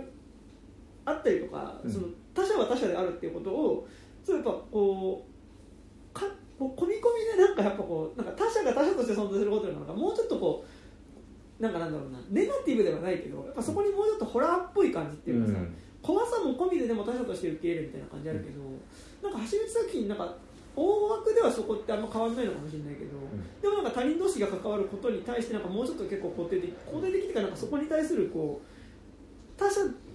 圧倒的に他者だよねっていう前提からなんかもう一歩踏み込もうとしてる感じっていうのが、うん。なんかなんとなく雰囲気としてあって、なんかあと普通に渚のシンドバッドまあなんか普通に青春うん群像劇としてもめちゃくちゃ良かったし、まあ良かったですっていう話なんですけどまあ全然雰囲気が出てこないっていうね、ああ渚の死んだなんかこうさ渚のシンドバッドって聞くとなんか結構うんわかんないけどさ、ラララそれはあれか勝手に死んだかったそうあの渚のシンドバッドあれですよあのあ渚のシンドバッドですよ、うん。あのねなんかさわかんないけどほら。稲村ジェーンみたそいうなそう稲村ジェーンみたいな映画だと思うじゃん。俺も稲村ジェーンみたいな映画だと思ったわけ、なんか勝手に。上のさ、うん。なんか辻堂高校みたいな、うん。辻の高校でさ、さ うん。まあ、辻堂高校はピンポンサーフィン行こうよみたいな。そうそうそう。じゃんじゃじゃんじゃじゃんじゃじゃんみたいなさ感じがと今からゆずのあれですね。あちゃんちゃんちゃんちゃんちゃん夏色ね。夏色でしたけど、まあ、夏色全然かかんないんですけど。夏色より前でしょ多分。全然前全然前なんだけど。夏色98年とかだか全然一応最後海行くんだけど、らうんあんまりその渚のシンドバッド。ではないしエンディング曲もなんなら別に渚のシンドバッドではない詐欺タイトルじゃん。劇中で渚のシンドバッドはかからない。うん。あの最後エンディング曲高橋和也のねあの、うん男組のね、うん。なんかねが自分で作った曲うんなんですよ。でもなんかあれですよねこう曲名映画あるじゃないですか結構、うん。割とね。うん。はいはい。日本も結構あるんだけど。曲名映画は割とその曲自体かかんないことが割とあります、君の鳥は歌えるとかああ君の鳥を歌えるとかね。まああとまあ狂った果実とかね、はいはいはい。うん。はうんまあ、アリスの狂った果実からうん。だったりするんですけど、ね、なかったりとかね。ありますね。ありますね。はい。はい。そんな感じです。などうぞ私もあ僕はね、えっと、なんか今ネットフリックスで見れる「ジャンゴジャンゴ」っていうはい。ドキュメンタリーというか、まあなんかセルジオ・コルブあのマカロニウエスタンのセルジオ・コルブッチについての、まあ、軽い紹介映画みたいなんだけど、えそれがあのタランティーノがインタビューを受けて、セルセルジオ・コルブッチについて語るっていう、うん。主に主に大体は7割方コルブッチが喋ってあ、えっとタランティーノがずっと楽しそうにコルブッチのいいところをただ単にずっと羅列していくっていう感じ。で とあとフランコ・ネロとかのインタビューがちょっと挟まるって感じなんだけど、うん。がねなんかめちゃくちゃ良かったのがあの本当にねタランティーノがまずプロローグが、うんあのワンハリにセルジオ・コルブッチの名前出てくるんだけど、うん。その時のあの妄想。あのタランティーノがあのデカプリオの、えーとうん。役なん名前なんか忘れちゃったけど、あいつがあのなんとかダルトン。そうそうそう、うん。リックダルトンが、あのイタリア行った時に、はいはい。あのこんな映画が撮られましたみたいなににあの多分彼はあのコルブッチとあのコルブッチの行きつけのあのレストランで一緒に店に入ってあの映画について語り合ったんだよみたいな。妄想オタクの悪いとこがめちゃくちゃ俺の考えたキャラクターがねそうそうそうそう。あの時代にいたらあの監督とっていうやつでしょ。でそそそれでいやであのリックはマカロニなんてあの好きじゃなかったからあの彼をレオーネののレオーネと間違えて、ま、あのレオーネの用心棒はすごかったみたいなこと言っちゃうんだよみ みたいな。そういう妄想から始まってでその後、まあ普通にコルブッチのいいところみたいなのずっと上げてって最後になんかあのエンドロールが流れるときになんかあのタランティーノがいやでもねちょっとあの俗荒野の用心棒についてまだ語りあ、まあ、ジャンゴジャンゴなんですけど、まだちょっとねあの語り足りないんですよみたいなこと言い出してでワイプでなんかあのあのあのあのクレジット流れてるからワイプでこういやでもねあのジャンゴっていうのはあのメルセデスっていうあのは墓にはあのお墓参りにい行ってるっていうシーンがあるんだけど、でそ一応その復讐っていう体なんだけどいや俺の思うメルセデスっていうのはあれはジャンゴのあのあの南北戦争時代の黒人の戦友の妻なんでというあ。っていう。あ持論。タランティーノののの妄想を、なんかとうとうと述べ出して最後あのクレジットが終わった時にあのワイプがこう全画面になってなんかすごいニッコニコのタランティーノがいやそれであの彼あのメルセデスの敵を取りに行くんだよニコーみたいな感じで映画が終わるっていう。おなんかねすごい。すげえ。な なんかね、あ、あさすがっすみたいな、うん。あの本当にね、あタランティーノさんちょっと。タランティーノとあのマカロニについて3時間ぐらい居酒屋で喋りてえみたいな感じ。まあめちゃくちゃあるんだけど、本当にねああのなんか中盤ではちゃんとそのあのコルウッチの作品っていうのはみんな全部ファシストに対する、あのアンチとして作られてるんだみたいな、こう真面目なこととか言ってるんだけどあの本当にあのダメなオタクのタランティーノがあの最初と最後まで出てくるっていうなんかめちゃくちゃ微笑ましい、うん。えー作品になってて、えーいいの見てえ めちゃくちゃ面白かのった割と短いドキュメンタリー。そう1時間20分ぐあらい。ーまあいいですねそうですね、まあでもね、あの結構ね、あのネタバレガンガンやってくるんでそこはね、あのあれですね、まあ、あの、まあ、大体みんな知ってるからいいと思うんだけど、あの、やっぱ殺しが静かにやってくるとか、何も知らないで見た方が絶対面白いから、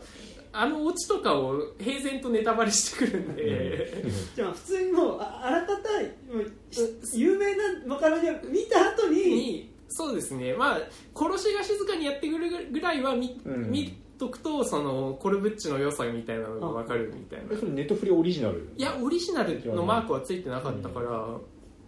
あれだけどななんでこんなのあるんだろうみたいなのって謎でしたけど。それは見たいね結構でもねなんかあの私を作ったまるまるああ映画たち。フリーね、やりがちだよねういうねあれでもさなんかこう編集で面白さを出そうとしてくるじゃん、うん。めちゃくちゃなんかかか何うざったい編集を、うん。まあそれが良さでもあるんだけど。確かにタランティーノのインタビュー軸に据えるってめちゃくちゃいいですね、タランティーノなんか喋ってるの見るの面白い人ですよ。ね、本当にねただのねただのダメな映画オタクの面が出ててすごいねすごい微笑ましいですよね、あと別に、はい。ちょっと思い出しただけの、ねはい。話はねちょっとやろうかなと思ったんですけどちょっとそれはまだ別会でやうんど、うんちょっと俺最後いいですか、はい俺この間なんか暇の時に図書館に行って、うん。なんか映画コーナー、うん。映画本コーナーに行ったらなんか平山秀幸おう。映画や街道っていうなんか本があって、うん。これ平山秀幸監督の、まあ、2016年くらいまでのフィルモグラフィーをなんか自分でこう語るみたいなえー、めっちゃいいな。やつで、まあ、でも俺平山秀幸っつっても学校の階段1、2、4しか見たことないんで、学校の階段1、2、4のとこだけ読んだんですけど、このね学校の階段1の、はい。えっと、公開当時のエピソードが素晴らしすぎて、はいえっと、これねあの学校の階段1のところから引用しますけど。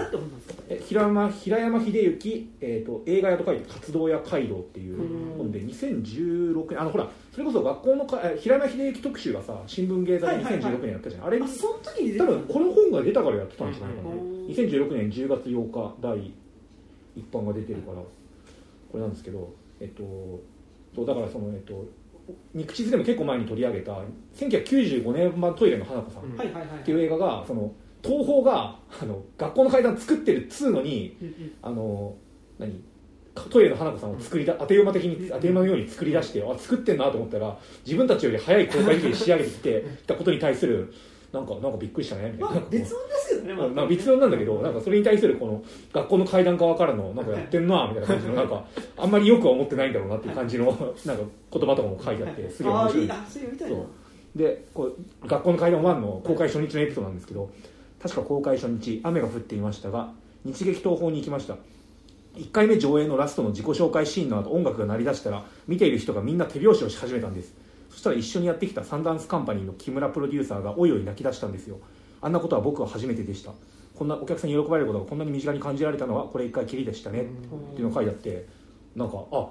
あのだからワンのさ最後のさ「ラララララララララ」でこうみんなでパンパンみたいなのがそう。あ起きたんだみたいなの言って結構なんか読んでて泣けてきちゃって。でも2でも起きなかったのかね。普通って曲ちょっと違う。チャラッチャッチャッチャチャラッチャッチャ全部かかってるか。うんそうそう。だからなんかあとなんかこう自身のフィログラフィー的になんかやっぱ学校の階段4が俯瞰してみると実は一番気に入ってる映画なんだな。あそれはわかる。そう結構書かれてたりして、それわかる。ようん、なんか他の映画全く見てないのにその学校の階段のパートだけでもかなり読み応えがあったんで、やっぱなんかなんだろううん学校の階段4が多分いわゆる映画っぽい映画ではあるんだよね、うん。なんか、うん。人間ドラマだしね、うん。メインが。学校の階段4のとこでもなんかその台風がやってくるよっていうカットを撮るためだけに、はいはい。ささなんか撮影隊の B クルーが台風予報を読みながら日本をこう台風にこう向かってこう撮影に行くっていうエピソードがすげえ。イントゥダスそうイントゥ・ザ・ストームでなんかそのあの地蔵が並んでるとこ、はいはいはい。海の向こうに台風がやってくるっていうのをなんか地蔵のセットを持ってこう撮影に行ったっていうエピソードとかがあったり。学校の階段4はさ、その台風が来たことによってやっぱその街自体がちょっと異常事態になってるっていうのがやっぱりそのさ、うん台風の一一一晩の中に起きたことっていう話でもあるから、うんやっぱそれはね重要。だからそれむずいよねだからね、うん、あとやっぱなんかそのまあそのインタインタビューというか、まあ、この本で書かれている中でどこまでが、えっと、あの奥寺聡子はいはいはい脚本に書かれたことかそうじゃないかみたいなの結構書かれてそう。なあの。でかいさあの津波防止のゲートとかのところはあれは別に特に書かれてなかったけど、あったから使ったとかなんかいろいろそういう細かいことが書いてあって、まあ、なんかその4はなんかすごい水うん。ってすごいやっぱ重要なモチーフ、うん。なんかその台風もそうだし津波もそうだし、うん。あとそのか学校自体が海の底に沈んでるみたいなこととかってやっぱね水の演出っていうのはまあその4の前にもしかしたらこのぐらい水の底からとかさ、うん。ああったのかな？なんかそこのなんか年表わかんないけど。ちょっと前後してるかもね。なんか4って1999年とかだこのぐらい水の高い。あでももっと後だもっととかじゃな後もっと後もっと後じゃあ違うわ。でもなんかやっぱちょっとこう水の演出、うん。なんかその別に学校の場合は123まあ3はねまた金子俊介だからってなるけど、12って別になんかそのホラー演出でさそのさ、あのあれじゃん。こうはいテケテケ出てきたからテケテケとかさなんかそのこうなんだモナ・リザ出てきたからモナ・リザみたいなさ、なんかその全体としてなんかその起こる怪奇自体なみたいなものをこう通底してる感覚ってあんまりない気はするんだけど、なんかやっぱり本当にその当時流行ってた学校の怪談とかさなんか学校の怪談集もともと原作がね常光徹の学校の怪談っていうそのうん。学校の中でせあの子供たちが話してるその怪談集だからさ、都市伝説集みたいなんだからをこうギュッとしてるからさ、うん。まあなんかここの部屋行ったらこいつが出てきてここ行ったらこいつが出てきてっていう感じ、なんかやっぱあんまりそのつながってる感じはないけどやっぱ学校の怪談の方はあんまりねその実際の怪談っていうかさその幽霊みたいなものをさ、あんまりフィーチャーしてないからこそ逆にその一貫して水とかさうん雨が降っててとかあと津波が来てみたいなそういう水の演出でいけると思うしやっぱ映画が進むにつれてね画面内の水の量がどんどん多くなってくるそうね。最終的にやっぱ雨が降ってそうそうそうあの雨が降ってこう窓ガラスに雨が当たってってねこう画面の中の水がちょっとずつ多くなってって最後はこう海の中っていうのでも完全にね、スクリーンの中が水で満たされるっていうのがさ、まあ、語弊あるかもしれないけど「千と千尋」より若干早いんだよね。船に乗って死者の国に行くみたいなのはちょっと、はいはいはい別に宮崎駿がここから影響を受けたとは全然思わないけど、まあ、もっとあると思う、うんまあ、銀河鉄道の夜とかねいろいろあると思うけど、うん。そうそう。なるほど。学校の怪談フォーさ俺去年の夏見に行ったんだけど、なんかあのえっと神保町シアター。に、はい。なんかワンワンを2日連続で、あの友達可能な限り知り合いを集めて見に行ったの。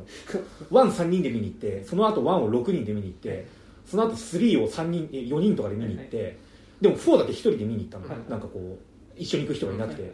あのね4を1人で見ることでねなんかあ終わってしまったんだ感が 半端なくてしかもなんかこう終戦記念日過ぎぐらいの日曜の午後かなんかで悲しかったですよ。てけてんてんてんててんだっけあのの階段の方。ちょっと違うんだよ、うん。あのあの吉田拓郎の「青い夏」っていうのが「チャンチャンチャランチャンチャランチャチャン」っていうのがラストちょっとかかって終わるんじゃなかった気がしか、あのチャラッチャチャチャララッチャじゃないねうんじゃない全でん、でんでんでんででんでん、本当美しいですねあのあんだけや3とかまでであんだけやっといて4であのニュアンスで終わるっていうのが、うんねはいいいまあちょっと学校の会話の話はねまあ、いくらでもいくらでもできる。よ はい。これ有料版でやってもいいかもねあの副音声学校の階段あ夏とかはいいかもしあ、れないですよね。うん、ただねちょっと1とかね年1とか年2で見すぎてねもう言うことなくなってる、でも4ね。4あ4か。4いい、はいはい。ありがとうございますはい。ではじゃあ改めましてえっ、とウエストサイドストーリー、はい。トゥナイトゥナイってはい、ございますけど、はいというわけで、えー、スピルバーグ版のね、はい。はいウエストサイドストーリーについて話していこうと思いますが、はい。あらすじはあはいりますか、えー公式サイトからです、はい。えーストーリー、えー夢や成功を求め多くの移民たちが暮らすニューヨークのウエストサイド。だが貧困や差別に不満を募らせた若者たちは、えー同胞の仲間と結束し、えー各チームの対立は激化していった。ある日プエルトリコ、えー系移民で、えー構成されたシャークスのリーダーを兄に持つマリアは対立するヨーロッパ系移民のジェッツの元リーダートニーと出会い一瞬で惹かれ合う、えーこの禁断の愛が多くの人々の運命を変えていくことも知らずに、うん。という感じですね。はい。なるほど。ね。ございましたね。まあえっと、ネタバレありでここから喋っていきますが、まあ、なんかネタバレっていうかなんかもうね。あのいやでも俺厳密に誰がどうなるとか知らなかったああはいはいはいなるほどねああー大変みたいな ああそんなことしたらみたいななんかこうありましたけどまあまあ、だ逆に言うとそれ、なんか純粋に楽しめてる感じはありますよね、それはね。はい。というわけで、じゃあ、ちょっとメール3通いただいてますので、はいウエストサイドストーリーね。えっと、メールありがとうございます。というわけで、はい。えーまず、ラジオネームさはるさんからです。ありがとうございます。はい。えー、ラジオネームさん、えっと、ウエストサイドストーリーの感想ということですね。えー高島さん、レイト監督、そして肉地図におけるフェネックとボバフェットではなく、フェネックと新井さんの関係の山田さんと竹木さんということだ。こんにちは。獣フレンズネタですあ、そうなんですね。えー前に送った DM で、えー感想 DM はしばらく休むと書きましたが、えーあのスピルバーグ監督作品えー作品の感想募集とのことなので、休むのはこの映画の感想 DM を送った後にします。はい。えーとは言っても配信は今後とも配置をさせていただくので、時折配信の指摘やツッコミはツイートでと、えー遠慮なく上げさせていただきます。あ、そうですか。はい。えーさて、ウエストサイドストーリーについてですが、えー私はオリジナル版のウエストサイド物語は見たことがなく、えーそもそもミュージカルについては素養があまりない人間ですが、結構楽しめながら、えー鑑賞できましたと、えー素人目に見てもダンスシーンは迫力があったし、えーマリア役のレイチェル・ゼグラーは容姿が、えー知念里奈感があり、えー妙な親近感を感じました、えー続いて不満点を挙げるとアンセレールゴードを演じたトニーについてですがめちゃめちゃ背がでかいので、トニーを演じたアンセル・エルゴえーエルゴードを演アンセレルゴードを演じたトニーについてですが、え、あ、アンセレルゴードが演じたトニーについてですが、えーめちゃめちゃ背が高いのでなんか怖い。えー劇中でもマリアからめっちゃ背が高いやんと言われてましたが、えージェッツやシャークの連中に入ると背の高さが際立ち存在が浮いて見えてしまいます。えー例える、例えるならミュージックステーションでジャニーズの若い子たちや、えー乃木坂みたいなアイドルやタモリさんなど小柄な人たちが多い中、えー奥にホテルトモヤスがいる感じで、えー、鑑賞中は途中からトニーがホテルトモヤスに見えて仕方なかったですと。えーアンセルが綺麗な声で歌っても、私にはホテルトモヤス、トモヤスエフェクトがかかって、ホテルトモヤスはギタリストだけどね。でも歌うじゃんだからそうか。ベベイビー、ビーマイベイビーってね、歌いますけどね。えーえーえーえしまうし、えーほぼホテルトモヤスなので、ベルナルドと対峙してもどう見てもベルナルドよりも強いし、えーナイフを使わなくても、ベルナルドを捨てて殺してたと思う、えー思うと。それゆえに、えー終盤に、えーチノンに銃で撃ち殺されるシーンでは、ホテルさんが銃で死ぬわけないで死ぬよ。なのと、えー鬼滅の刃で炭治郎のセリフ見たく心の中で絶叫していました。えーあと、アンセレルゴードの過去の件についてですが、まあ、これね、えー私は白黒はっきりさせてから公開した方が良かったのではと思います。まあ、これあ、んま白黒っていうよりなんかそれ以上別に追求しようがないみたいうん。な感じだよね。っていうかだって二十歳の子と17歳でしょ、うん。ねでだからその合意がなかったそうと言えないけどちょっと強引っちゃ強引だったかなみたいな、いやでも結構合意がなかったっていう言い方ではあるよね。その、まあなんか、なんかその、まあちょっとこれ一回読んでから、はいで、で、で、で、感じですが、私は白黒はっきりさせてから公開した方が良かったのではと思います。えー実、事実はまだわからないので明言は避けますが、この件のせいで純粋に本作を楽しめなかったという人もいるでしょうし、まあこれはね、本当にそうですよね。で PS、えー大怪獣の後始末会はめちゃくちゃ面白かったです。えー私は本作は途中からこれはお金をかけたけど、なぜか出来が悪くなった川崎実監督作品だと思い、えー始めたら、割と一回ではなく鑑賞できました。まあねでこうさ、みんなさ、なんか ちょっとこうさ、あの、なんかね、俺らもさ、新解釈三国志に比べればとか言ったけどさ、なんかちょっとこう、ま、ま、あれに比べればまだマシみたいなさ、あの、良かったって言ってる人あんまいないんで、まあ、あれに比べればマシっつうね。えー割と、えー今後の有料配信の実況映画でお困りの際は、笠崎実監督作品をお勧めしますと。えーどの作品も90分ぐらいで終わるので良心的ですとかですね。はい、ということで、沢田さんでした。ありがとうございます。まあそのアンセレルゴードの件っていうのは結構やっぱ今回ね、まあ、ちょっとこう引っかかる人は引っかかるだろうなっていう。まあしかもラブねストーリーだしね、そう。ラブストーリーだしあとなんならさそのやっぱ作中でそのえーまあアニータっていうさ、うん。あのベルベルナルドか。ベルナルドの恋人うん。がそのさ、まあ、もう結構その対立、うん。お互いのリーダーがさその刺されてさ、あのまあ、死んじゃってもう結構もうその大変な事態になってる時に、まあそのトニーとね、うん。そのえーマリアがさ、やっぱこうマリアマリマリアって大声で歌うと歌のよ。小さく歌うと祈りのよですよね、あのをこうさ、まあ、引き合わせるためにさ、うん。その今マリアがあなたをそののところに来ようとしてるってことを伝えるためにさ、アニータがその、まあ、その対立しているねあのポーランド系白人がその隠れてる。ポーランド系だけじゃないと思うよ。あそうなんだ。多分、ポーランド系もいる、いる。ああのトニーがポーランド系ってだけで、多分多分あれでしょ？多分カトリックのはい人はいはい。系のだからイタリアとかアイルランドとかもいるんじゃないの、と思うんだよプロテスタントではないってこと？うん多分多分そうだと思う。なるほどね、まあ、その白人グループが溜まってるところに、まあ、そのアニータっていうのがさその、まあ、ちょっと危険なのはね承知の上でそこに行った時にやっぱりその憎しみが高まってるっていうのもあってさ、まあそのもともとの61年、うん。ロバート・ワイズ版でも、まあ、ちょっとそこで彼女に対してその暴行が暴行される彼女が暴行されるっていうことは描かれてたけど今作よりやっぱ明確にやっぱそのレイプうん。であるっていうことは描かれてはいてさ、うんだからやっぱそういう作品でもあるっていうところでちょっとアンセレルゴードが出るっていうのは、でその後にさこう出る出てくるからいやいやこの人の疑惑はみたいな。そう。いうねなんか脳内副音声みたいなのが。だからねそのあの中でドラッグストアのあの一連の出来事の中ではさそのレイプをしてしまう、まあ、そのしする白人の側とやっぱうん。その間下に行って、まあ、そのしない方にいるのがアンセレルゴードなんだけどさ、まあ、今回の件その、ね、今この訴えられてはいたのか訴えられてはいな SNS で上がっただけか、うん。まあ、こういうことがありましたと、うん。だからそのベイビードライブ公開時にファンの女の子が、うん。えっと、DM を送ったら、えっと、返信が返ってきてで会いましょうって話になって。いや多分もうちょっと前だ二十歳の時だから、DJ とかやってた時そうそうそうそう。で会い会って。交際はしたのかな？えうん。でアンセレルゴと交際をしてる中でっていう言い方はしてて、でまあでその時に、まあ、その会いに行った時に、まあ、そこでそのその会った17歳の女の子っていうのは、したくはなかったんだけど、うん。まあ、そこでその、まあ、無理やりうん。無理やりっていうかまあその望んでいない形でまあそのセックスをうん。ししなければいい、まあ、その高圧的うん。でさ、うんすごい高圧的な感じでその、まあ、もう断れないような状況にうん。されてでその上でまあそのセックスをうん。望まないう形でセックスをしなきゃいけなくなったと、うん。でおそらく同じような目に遭ってる人が何人もいるかもしれないからっていうので声を上げたっていうのが、まあ、あり。うん。で、まあ、そこに関してそのし真偽がどうだったかっていうことはまあちょっと明らかにはなってないんだけど、うん。まあ、でもそういうことがあったっていうところでアンセル・エルゴード、まあでもその告発があった時点でも撮影はし終えちゃっていて、でもまあ、うんじゃあまあしょうがないのかみたいなね、ででも公開するってことに関してでもまあそのスピルバーグはこの件に関してはまあ一切発言をしていないうん。し、アンセル・エルゴードもなんか今作のプロモーションには個人では出ないみたいな感じなかったっけ、うんうん。なんかこ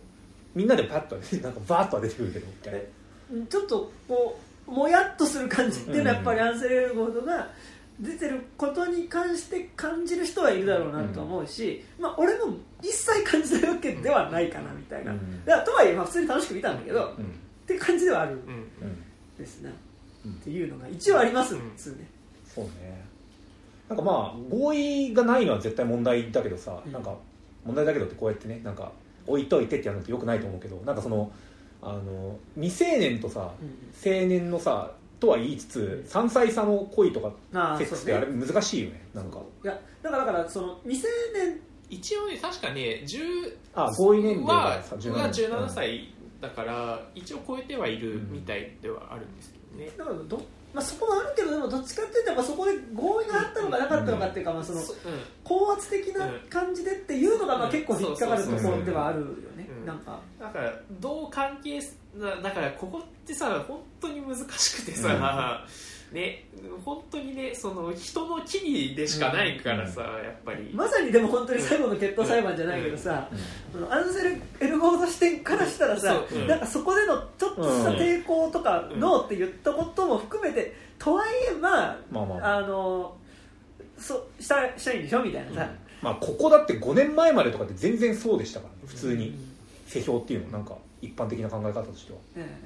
え。まあでもそれとさその、じゃあそういう人が出てる作品を見ないか、うん。なんかそういう作品はじゃあもう上映中止にしろとかさ、うん。そうなのかどうかっていうのはまたちょっと別なものな気はね、うん。いやなんかでももちろんさそれが上映されることもさ映画に限らずだけど、うん。なんかそういうそのさ性的、まあ、性的に限らずなんかそういうなんかこうさ誰かにトラウマになるような、ねうん。ことをねこうやった人とかがねこうメディアに出るってそれはなんか映画もそうだし、うん。楽曲とか、うん。去年ねああえっと紫。紫、うん。ヒップホップだとねその紫っていううん。そのトラックメーカーが、まあ、その当時交際してた人の連れ子に、うん。まあ、そういうことをしてたっていうのね、まあ、あったりとかあって、その紫が作った曲を下げたりするとか、うん。歌詞の中に紫って名前入れてたリリックの部分書き換えてうん。出したりとか、まあ、いろいろあったりしたけどなんかだから結構そこはどうかっていうのは結構難しいところではあってさ、うんでさっきもやっぱ映画とかってなるとよりやっぱその楽曲以上にさもう関わる人数多いからさ、うん。その人が出てるからやらんっていうのはちょっとむずいけどでもなんかそれがさそのやっぱ今それこそその新井、えっと博文がさ、出てた映画とかってさ善悪のクイズとかね。善善悪の部分 ももっとあるだろ新井博文。あ違う違うだから取り下げられちゃった。ああそうね、うん、とかやっぱこう取り下げられたのもあるし多分その配信とかでまあ検索すれば見れたりするかもしれないけど多分いわゆる放送にはもう多分ね、流んなくなってるだろうしさ、なんかってなった時にねなんかやっぱこうまあでもあのやっぱ荒井博文はまあほぼさ、まあ、もうレイプにしかもしてるわけでさ、でまあもちろんその被害者の人がやっぱりねそれが普通に放送されたりとかさなんかメディアの中でふと見かけた時にしんどくなるみたいなこともあるかもし、まあ、それはあるとは思うからなんかむずいんだけどでもなんかやっぱこうだからやらんっていうのもなんかちょっと違う気はしてて。いやなんかさあのーキム・ギドクみたいなさあー。はうんもうもちろんそあれはもうさその作品とさ密接に関わってるじゃないですかその。作品撮影中にとかだから。うん。だからそれは多分けそれは僕も結構問答無用でそれは切っていいと思うんだけど、撮る過程自体がそのある種うん。そうそう。その出演してる女優とかに対するまあその暴力だったりなしたっていうのはねそのね。そうだけどやっぱりなんかそのやっぱその作品とその一個の人格ってやっぱ違うし、しかもそれが主演俳優じゃなかったらいいのかみたいな問題にもなっうんてくるじゃないですか、うんで映画なんてもうしかもあんなハリウッドの対策なんてもう何千人と関わってくるわけじゃない、でその中の誰か一人がなんかやらかしたら、あのいやでもそれって主演俳優より目立たないからいいのっていう、うん。そういう問題そもにもなってくるじゃないですか。だから脇役だったらあの出していいけど主役じゃダメなのみたいな、うん。そういうそのラインの引き方とかもめちゃくちゃもうその都度その都度こう議論が必要になってくるから、うん。なんかめちゃくちゃそれはねなんかあのなんていうかこう通り一辺倒にこうなんか判断するのはめちゃくちゃ簡単だけど、うん。それやっちゃうと結構まずいことになる気はするんですよね、うん。なんか。だからやっぱそのだしなんかなんだろうこうさ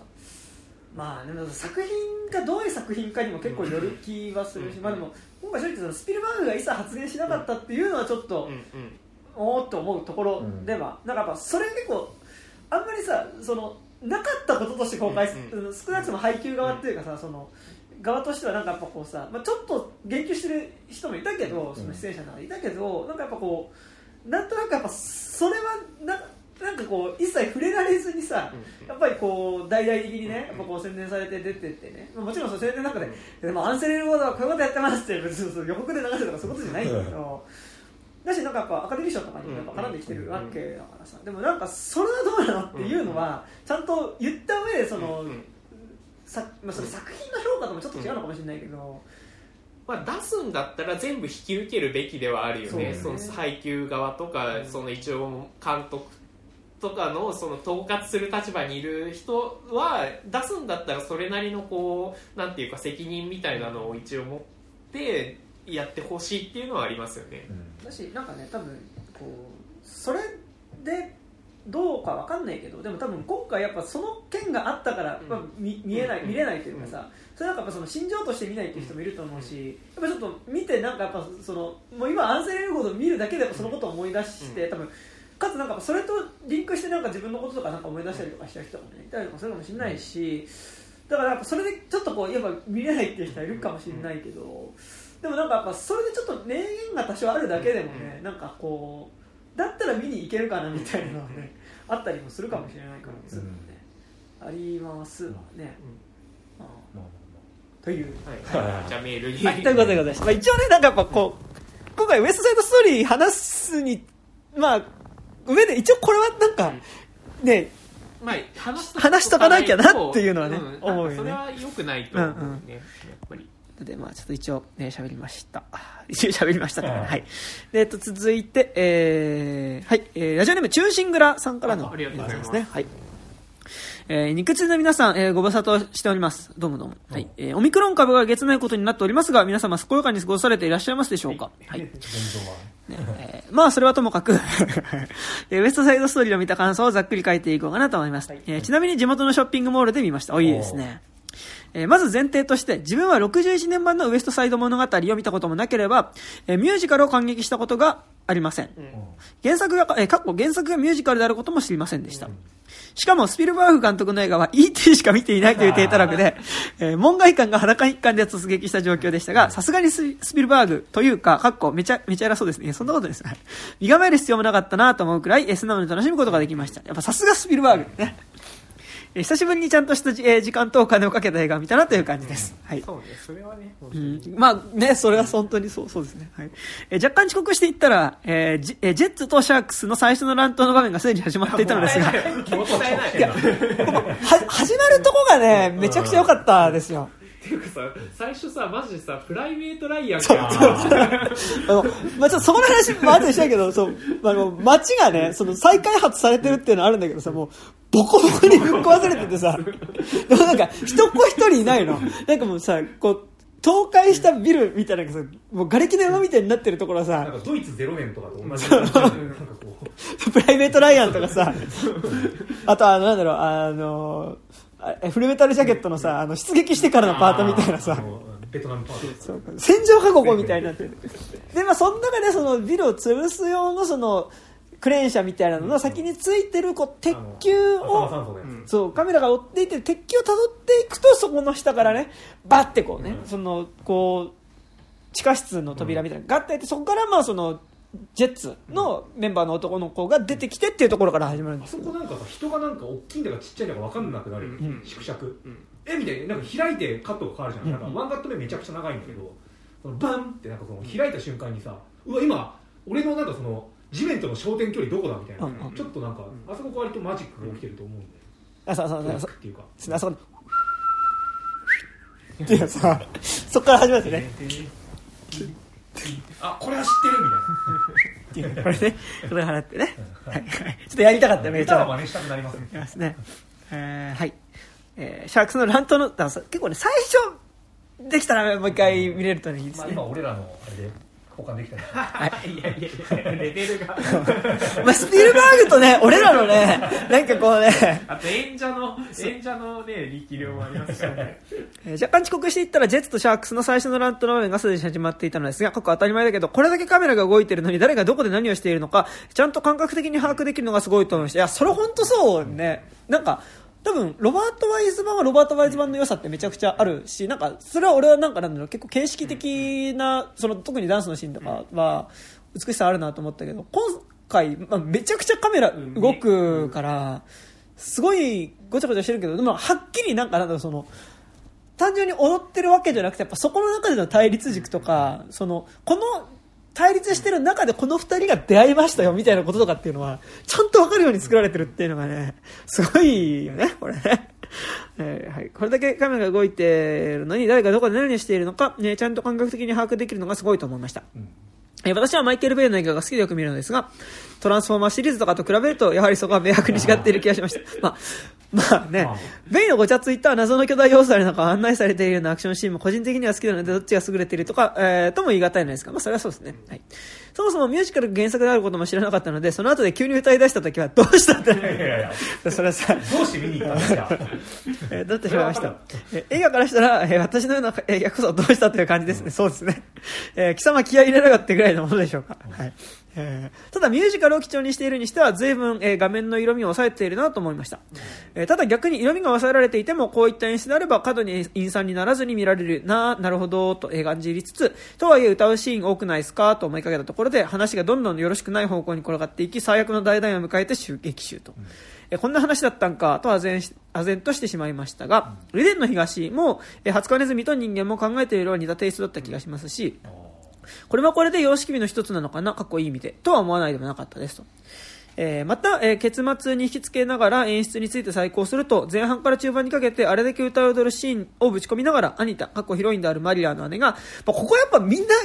しんどくなってるのこれね。が店を訪れて、えー伝言を託そうとするあのシーンでは、えーお隣なら自家製で陽気な音楽を流し始め踊れと命じるシークエンスを用意したりと、えー批評的悪意が際立っている印象でした、うん。まあ、だからその、ね、劇中で実際踊ってるのに対してその意図的に踊ってることを意識させるのがやっぱあのシーンっていうね、で踊れって言ったらねそのね、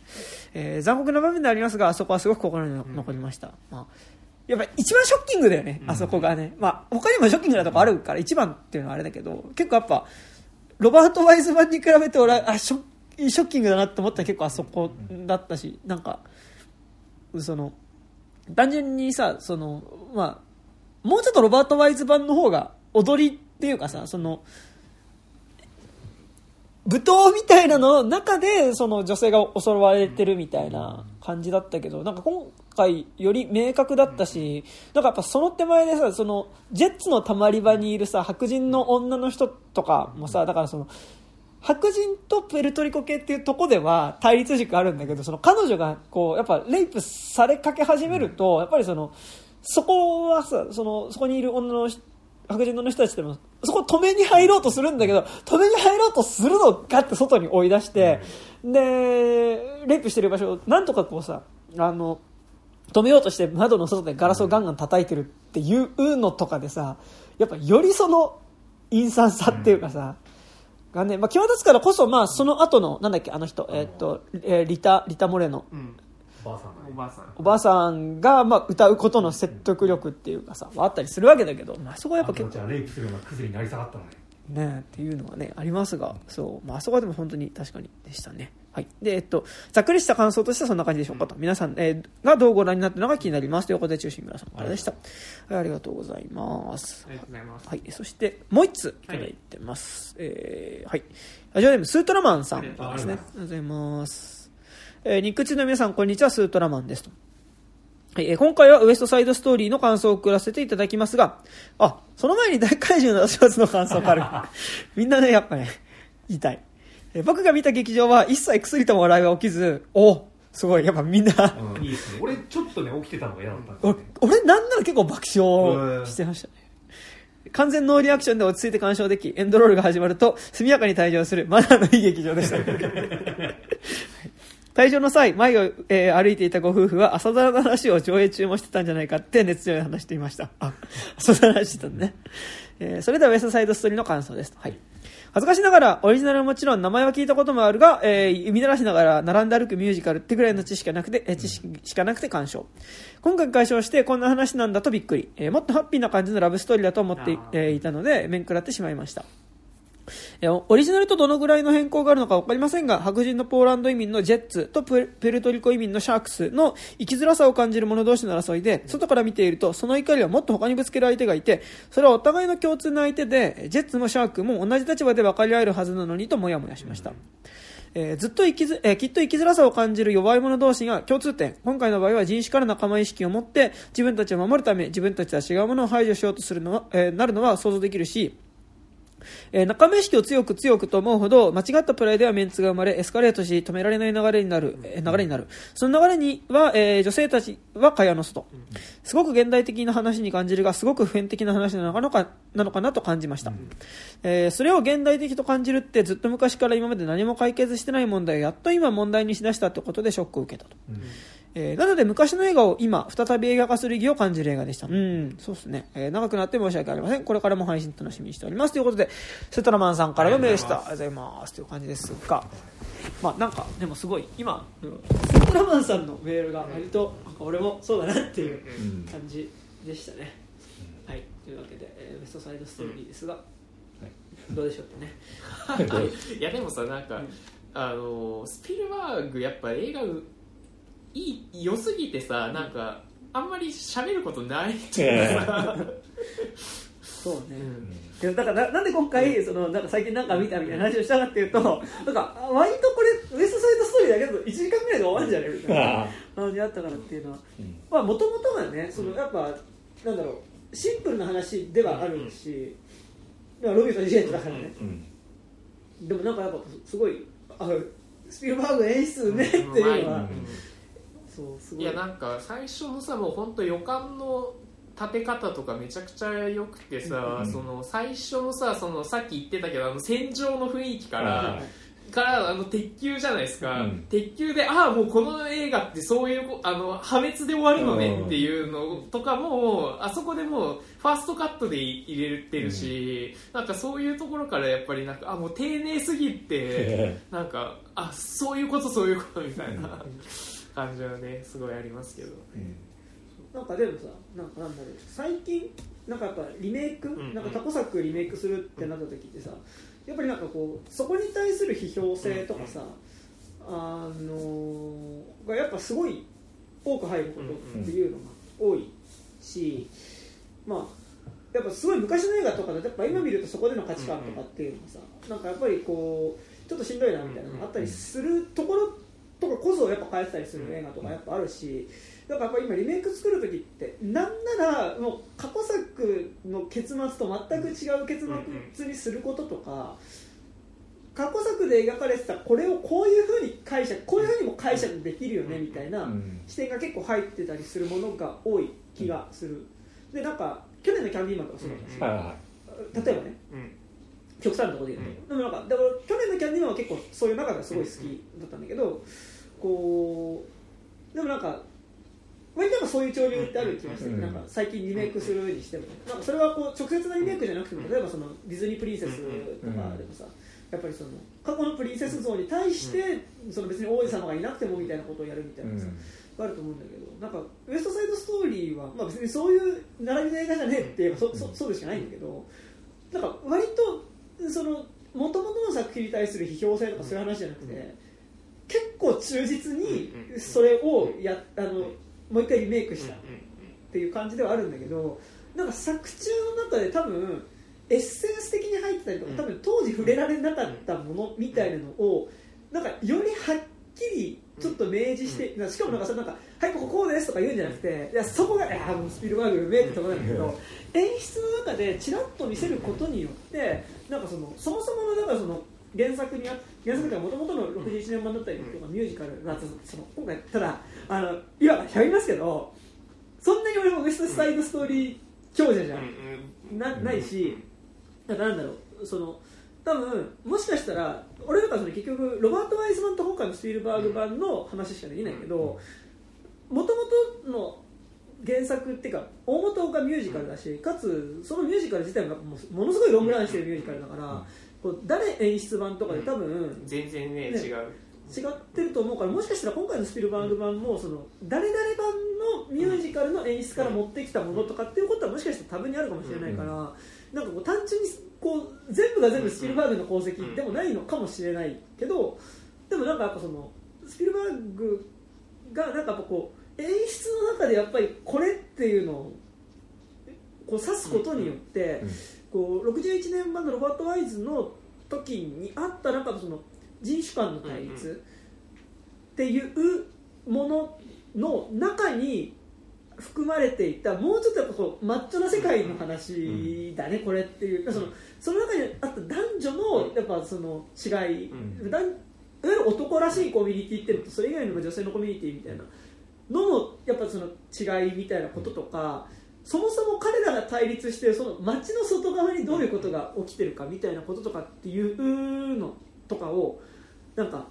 「はいこここうです」とかじゃないんだけどやっぱ一個ちょっとした演出とかで入れていくことによってなんか実はえっともともとの別にウエストサイドストーリー自体も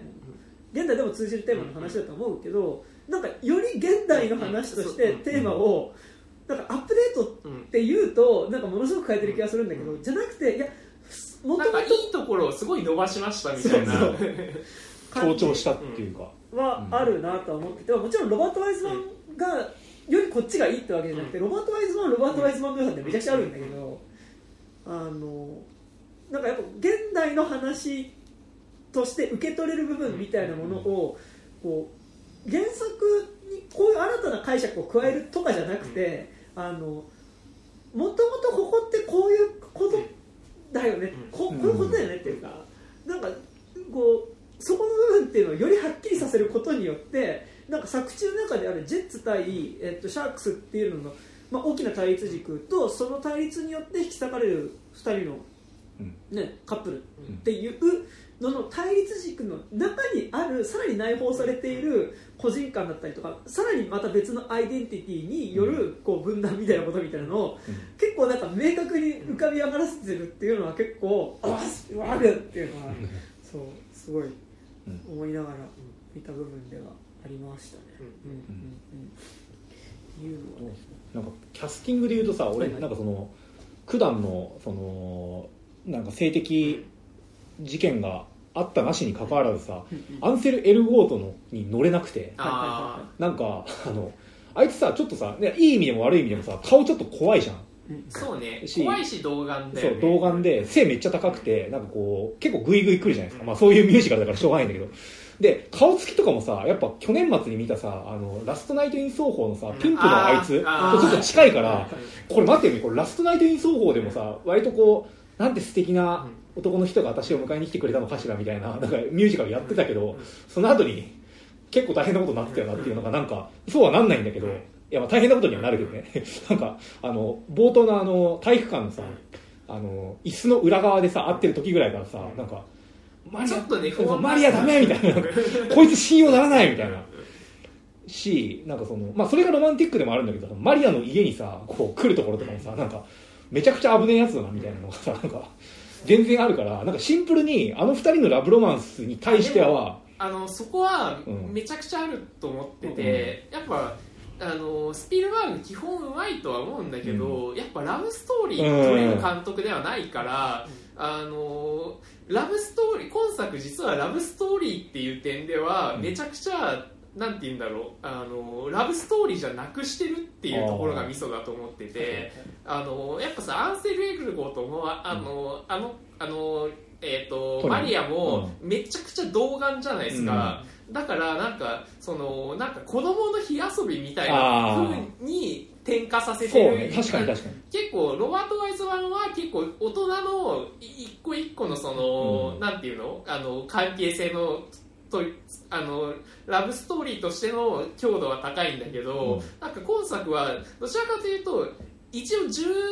歳とか20歳の子になってるけど、ん。その実実は14歳と15歳の,、うん。あの男の子と女の子の物語になってるから、うん。なってるからより残酷になってるよねみたいなあーそうそう。ふうにはそれがなんかさうん言っちゃなんか何映画的な残酷っていうか、なんか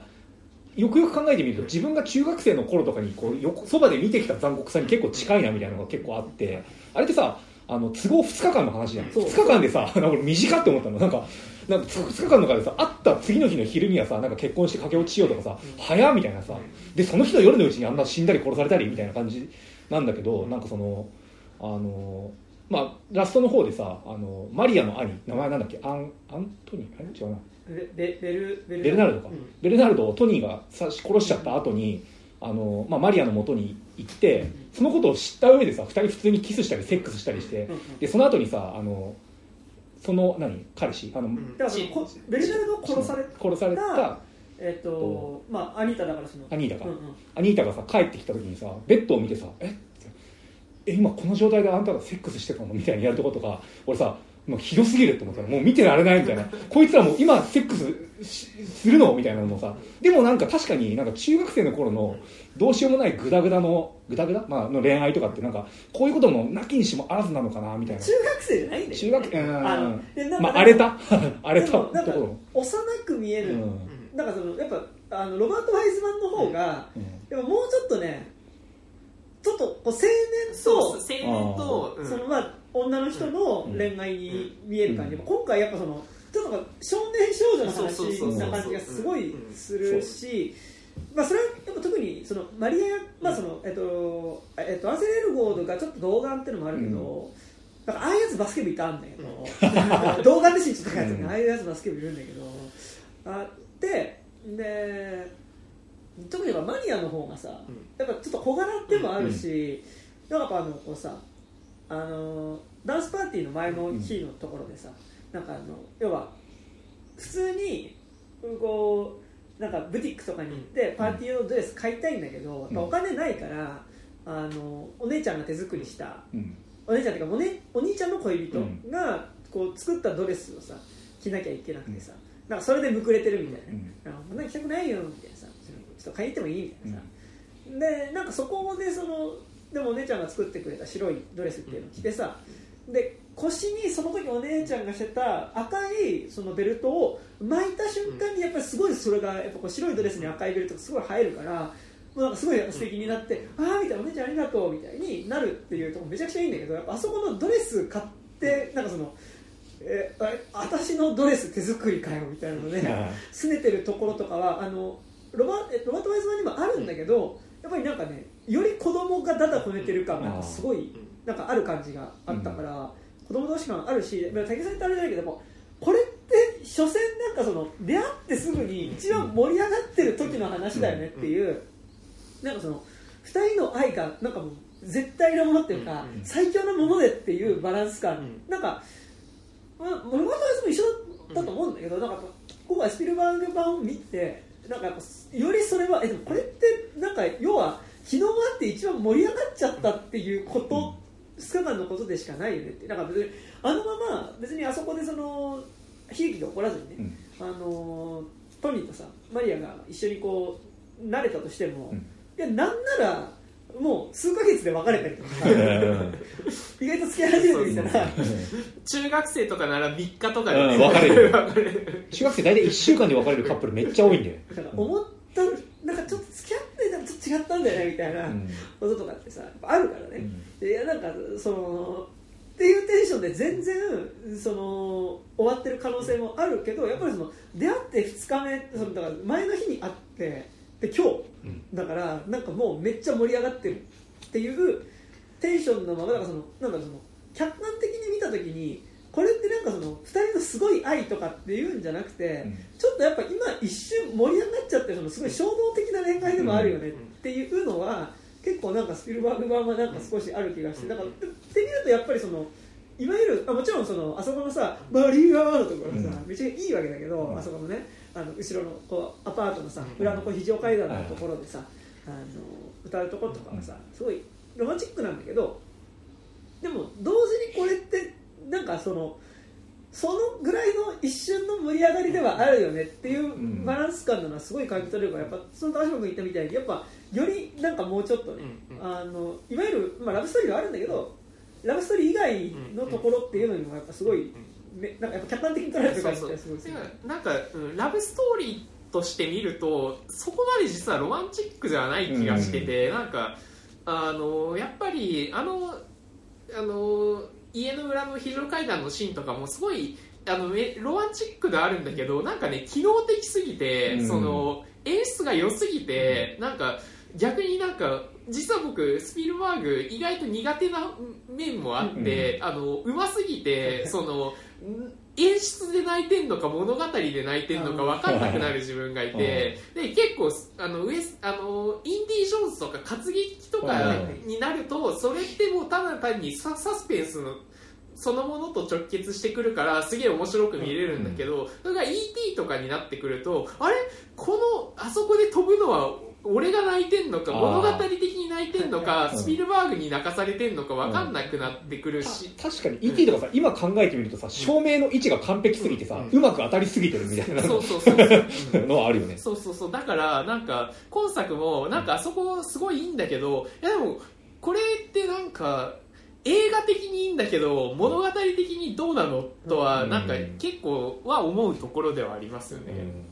なんかそのさ2日目か、うん。はいまあ、2日しかないんだけど2日目のさ昼さ2人でデートするときにさ、はいまあ、あのアンセル・エルゴーとのさなんかあの、まあ、顔だよね。これもだから、うん。役者ディスになっちゃうかもしれないんだけど 顔のさあのなんかこうニヤみたいな感じとかさやけに背が高い感じとかさなんかこれあのエピソード2クローンの攻撃見てる時に なんかあのあのアナキンとパドメのデートシーン見てると同じ感覚になって若干暗黒面に落ちいやそうそうそう。こいつもう暗黒面落ちてるだろみたいななんか。なんかうまいこと言ってるけど。なんかそううまいこと言い過ぎててチョロララララあの草原みたいなところでさあのねあいつに乗ってイチャコ行ってる時でしょ草っぱらでゴロゴロゴロゴロゴロっていうねだからあの時はパドメはさ言うてあの政治の人だからさ、それ私はどうかと思うわとか言ってたけどさ、いかんせん今作はさ、二人ともこう若いからさ、なんかノリノリでさなんか結婚なんかしちゃったりしてみたいななんか言ってさ「ダメ!」みたいななんか「破滅しかないから!」みたいななんか結構なんかしちゃったって。だから何あの陶酔してえのに陶酔できねえみたいななんかのはあっ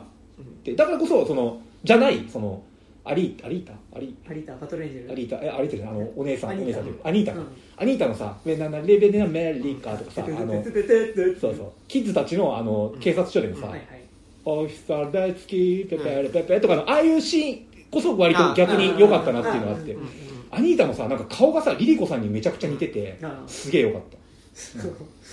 あの人めちゃくちゃ良かっためちゃくちゃいいうん。実質あの人だってもう主役と言っても過言ではないぐらい、だって一番物語的に美味しい役ではうん。ね、あるから。美味しいしなんかあの人になんかもうもう移民の歌じゃないですかも。うあのアメリカ。ああーみたいな。聞いてる時にこれ移民の歌じゃんみたいなで女たちはなんかこういろいろお張り子とかなんか縫ったりしてやってるけど一方お前ら彼氏どもお前男は何やって喧嘩ばっかじゃないかみたいな、あだからさあのうん。いやアニータも今回ってうん。でもむしろアニータの方がちゃんと恋愛をしてる人として描かれうん。ちゃんと恋愛っていうかそのパートナーとしての関係性としてなんかその恋愛うんをしてる恋愛っていうかをしてる人として描かれててなんかやっぱそのこうでやっぱこう朝さ、うん。うん、こうマリアがさうん。起きてきてさキッチン行くとさこうお姉ちゃんがさあのアニタはさ食事の準備しながらこうベルナルドとこうちょっとイチャイチャしてるし、やっぱなんかなんならこの死で解決したるぜみたいなことを言ってるベルナルドに対して本当そういうこと言ってると結婚しねえぞみたいなことをちょっといさめつつまあなんかその一緒に結婚するんだったらここは直してほしいみたいなこととかも言いつつなんかやっぱその2人がなんかあそこでちょいの準備しながらキスしたりしてるところでさこう2人の間にめちゃくちゃこう長く付き合ってるけどやっぱこうその一時の盛り上がりじゃなく続いてる愛情っていうのはずっとそこにあるしかつなんかそれを浮ついたものではなくなんかこうちゃんと生活するためにやっぱその。マリアとかよりやっぱもうちょっと年齢上だからさ、そのまあ、だなのにいまだにギャング団やってるベルナルドはそろそろいい加減にしろよっていうところはあるわけだけどでもなんかよりそのなんだろうこの場所で生活していくにはどうしたらいいだろうっていうことをやっぱ考えてるのがやっぱ作中だとアニータだから、なんか一番真面目に暮らそうとしてるしだからこそあそこで起こってる差別だったりとか対立みたいなことに対してやっぱ一番切実に傷ついたりとか悩んだりしてるのはもしかしたらアニータかもしれないっていうバランス感でもうんあるからねやっぱね。やっぱ基本的に今作さ男はバカねみたいな話もあるからさ。いやなんかねだからよりさそのまあまあねねいろんなところで言われてるけどやっぱりそのマッチョさ、うんその人種間の対立っていう時にさいやだからオラが地元を守るんだっていうさ時のさオラがの中にあるさその単純に人種のまとまりってだけじゃなくてやっぱりその男だからこそ生じるやっぱりその虚勢の張り合いというか、うん。そのプライまあ、それこそだから最後の決闘裁判とかにも通じるようなさここは譲れねえんだよさうん。男のプライドみたいなさ、ものって言うの自体の有害さみたいな有害さそれによって引き起こされた悲劇であるっていう、視点ではやっぱすごいある、いやだからなんか最初のシーンでさなんかあのあいつポーランド系なんだよって言った時にさあその言い方ってなんか白人のあいつらみたいねっていう返しとかすげえ秀逸で。うんやっぱアニータ一人いることによってなんかこう現、まあ、元の映画見てないからちょっと分かんない。元のっていうかはいはい。60年代版見てないからあれだけどなんかアニータ一人いることによってそうだよねみたいななんかこうん。う現代的な価値観とか良心というものをなんかこっちに担保させてくれてすげえいいですよね。なんかやっぱでも今回さその、チノっていうキャラクターと、はいはい。あとエニバディーズっていう、あのまあ、トランスうん。トランスジェンダーの、えっとだからトランス男性のねキうん。ャラクターを、えの描かれ方っていうか、うん。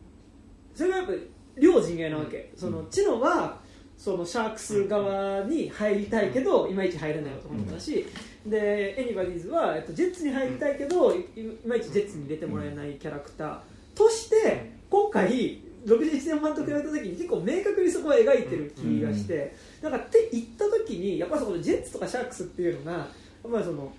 俺たち俺たちだよなっていう共通認識によって固まってるこうチームだっていうことがその要は俺も入りてえっていう人たちがいるけどそこに入れないっていうキャラクターを配置することによってこれって単純になんかそのプエルトリコ系で男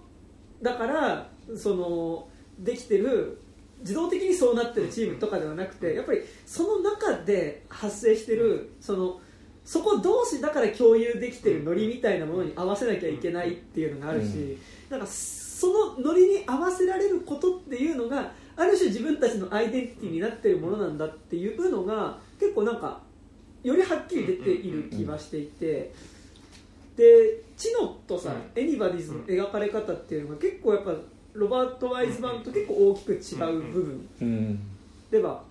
あってさ。どう違うんですか？なんかそのまずエニバディーズはなんか結構やっぱいろなんなところでもねね、うん、男の子なんか女の子男の子になりたい女の子みたいな感じですよね、なんか。なんかそのうん「あちきは」みたいな。うんなんかこうあ明日のジョーでいうところのなんだっけ？あの知恵だっけ？あはいはい。あのまあボーイッシの子そうあの悪ガキどものなんか中にいる、うん。あの女の子みたいななんかこう男勝りな女の子みたいな感じだったっけ、ロバート・ワイズマンの時のそのエニバディズっていうキャラクターね。でも今作、まあ、実は俳優さん自体も当事者なのかな、うん。あのらしい。の人が演じてて、でまあそのトランスあシス、えー、とトランス男性であることっていうのは結構なんかその明言はされないけど、うん。でも演出の一個一個から分かるようになってて、例えばそのダンスパーティーのシーン、でその要はさあの、まあ、要はグラハマーミキサーみたいなことですよな、うん。あの男女でさ,、うん。こうさあのペアになって踊りましょううんみたいなさ、パーティーの時にそのエニバディーズは女の人と踊ろうとするんだけどでもやっぱり女の人は踊れなくて、うん。でかつそこで女の人と踊ろうとすることに対して他の男の人から「お前あっち行け」みたいな感じで追い出されるっていう。だからその男のその男と女っていう役割をはっきりさせた形でのダンスっていう場所の中で彼女はつまはじきになってるっていうことが描かれるしかつやっぱりその常にやっぱりその中に入りたいけど入れてもらえないキャラクターとしてずっとエニバディーズは描かれててでいやだからこそさなんかこうもう彼らが追い詰められたタイミングでねえーこう要はいまいちそのジェッツのメンバーとして認知されていないから、まあ、割と自由に動けるエニバディズっていうのが、じゃあ私が見に行くよって言った時に、あのありがとうなんですよ。お前は俺らの仲間だよって言われた時にこうねこう嬉しそうにちょっとそこで笑うっていうのがちょっとすげえ悲しいなって思うんだけど、っていうのもあったりとかあとやっぱその他のジェッツのメンバーにさ「お前下着脱いだらチンコなかったもんな」みたいなこと言われた時にめちゃくちゃキレるみたいなところとかで、まあ、結構その彼っていうのが、まあ、そのうまく入れない、うん。まあ、入れないっていうかその本本来的な自分の辞任としては男性。うん。だけど、あのーそれをこう受け入れてもらえないっていうキャラクターとして、まあ、エニバーディズとかよりやっぱそれははっきり描かれてるし、いや俺なんかあのあの1回目見たら爆睡しちゃったんで2回目は私そこ2回見てきたんですけど、はいうん。で2回目があの吹き替えで見たんですよ、はい。でえっとその中盤のさあの警察署のシーン、うん。まあエニバディ途中で退場するんだけど、はいあそこでさいろいろ言われてぶち切れる時の吹き替えが最高で、このなんかバーンってこうさなんか机ごとさ、はい。はい突き倒してさそこでなんかあの吹き替え版だとなんかこのしなしなチンポのおかまやろっつって出てくるのなんかすげえよくてその吹き替えが。ちゃんとなんかその言葉は差別的なこと言うんだみたいなのがすげえよよかったっていうのが。一回は女の人なんですよ男の人ですいやあでも多分女の人なのかな？なんか、うん、割と女性ほんなんか元は元はっていう言い方もあれかもしれないけど女性っぽい声だった、うん。ででかつでその今度、うん。このシャークス側の方のさ、はいはい。チノでチノってもう全く結構今回とさ、うん。ロバート・ワイズ版で全然違ってて、あそうなんだだからねロバート・ワイズ版のチノあんま印象ないのよ。ないね。なんかなんかこう俺はあのお前ちょっとマリアと結婚しろよみたいな感じで連れてこられるんだけどなんか今回やっぱそのダンスパーティーのシーンとかでもうん。そうだったけどやっぱりその割と内気うん。な、えっと顔だけでわかるもんねなんかでも彼に関しては今作はさ頭がいいからこそ入れてもらえないっていうところがさあるからおあの俺たちに付き合うなっていうところではやっぱなんかあ本当は彼もそのい悪いこととかしたいんだけどでも生地多分額があるからいや俺たちには来んなっていうのがあの、ね、お兄ちゃんのい多分入れてもらえない理由としてはねあるけど。なんかやっぱそのさこういまいちそのマッチョ乗りっていうかその地元のさ、俺らガハガハ俺ら乗りにはさうまくこう乗れないけどやっぱそこに入りたいっていうのでやっぱり彼っていうのはそのダンスパーティーのシーンとかでもさ最初うまく踊れない。やっぱうまく踊れないっていうのは結構重要だと思っててだからやっぱジェッツのメンバーそのやっぱギャングのメンバーの人たちはパーティーだって言った時にやっぱりみんなこうスマートにその体でもあの映画においてうまく踊れないって結構重要だと思っててやっぱりそのギャングであるっていうこととさ、やっぱりあの軽やかな身のこなしで踊れるっていうことはさやっぱもうオープニングのシーンからさ、うん。やっぱりこうこの動きができる人たちっていうのはあるわけだけどさでそこに対してやっぱりあそこのチノっていうのはやっぱりそのうまく踊れないキャラクターであるでそのダンスパーティーの場面でもどう踊ったらいいかわからないでなんかみんなが踊ってる時にちょっとこう隅の方であどうしようかねみたいな感じでバイアの顔を見てるみたいなね。感じだけど、まあ、彼があそこでなんか学校なりにも踊り始めるみたいなところがあったりするわけだけどやっぱそういうところからもやっぱり彼がそのそういうシャシャークス的なところに入りたいけど入れないでいるキャラクターっていうのが、まあ、としてやっぱ描かれてて、うん。って言った時にやっぱ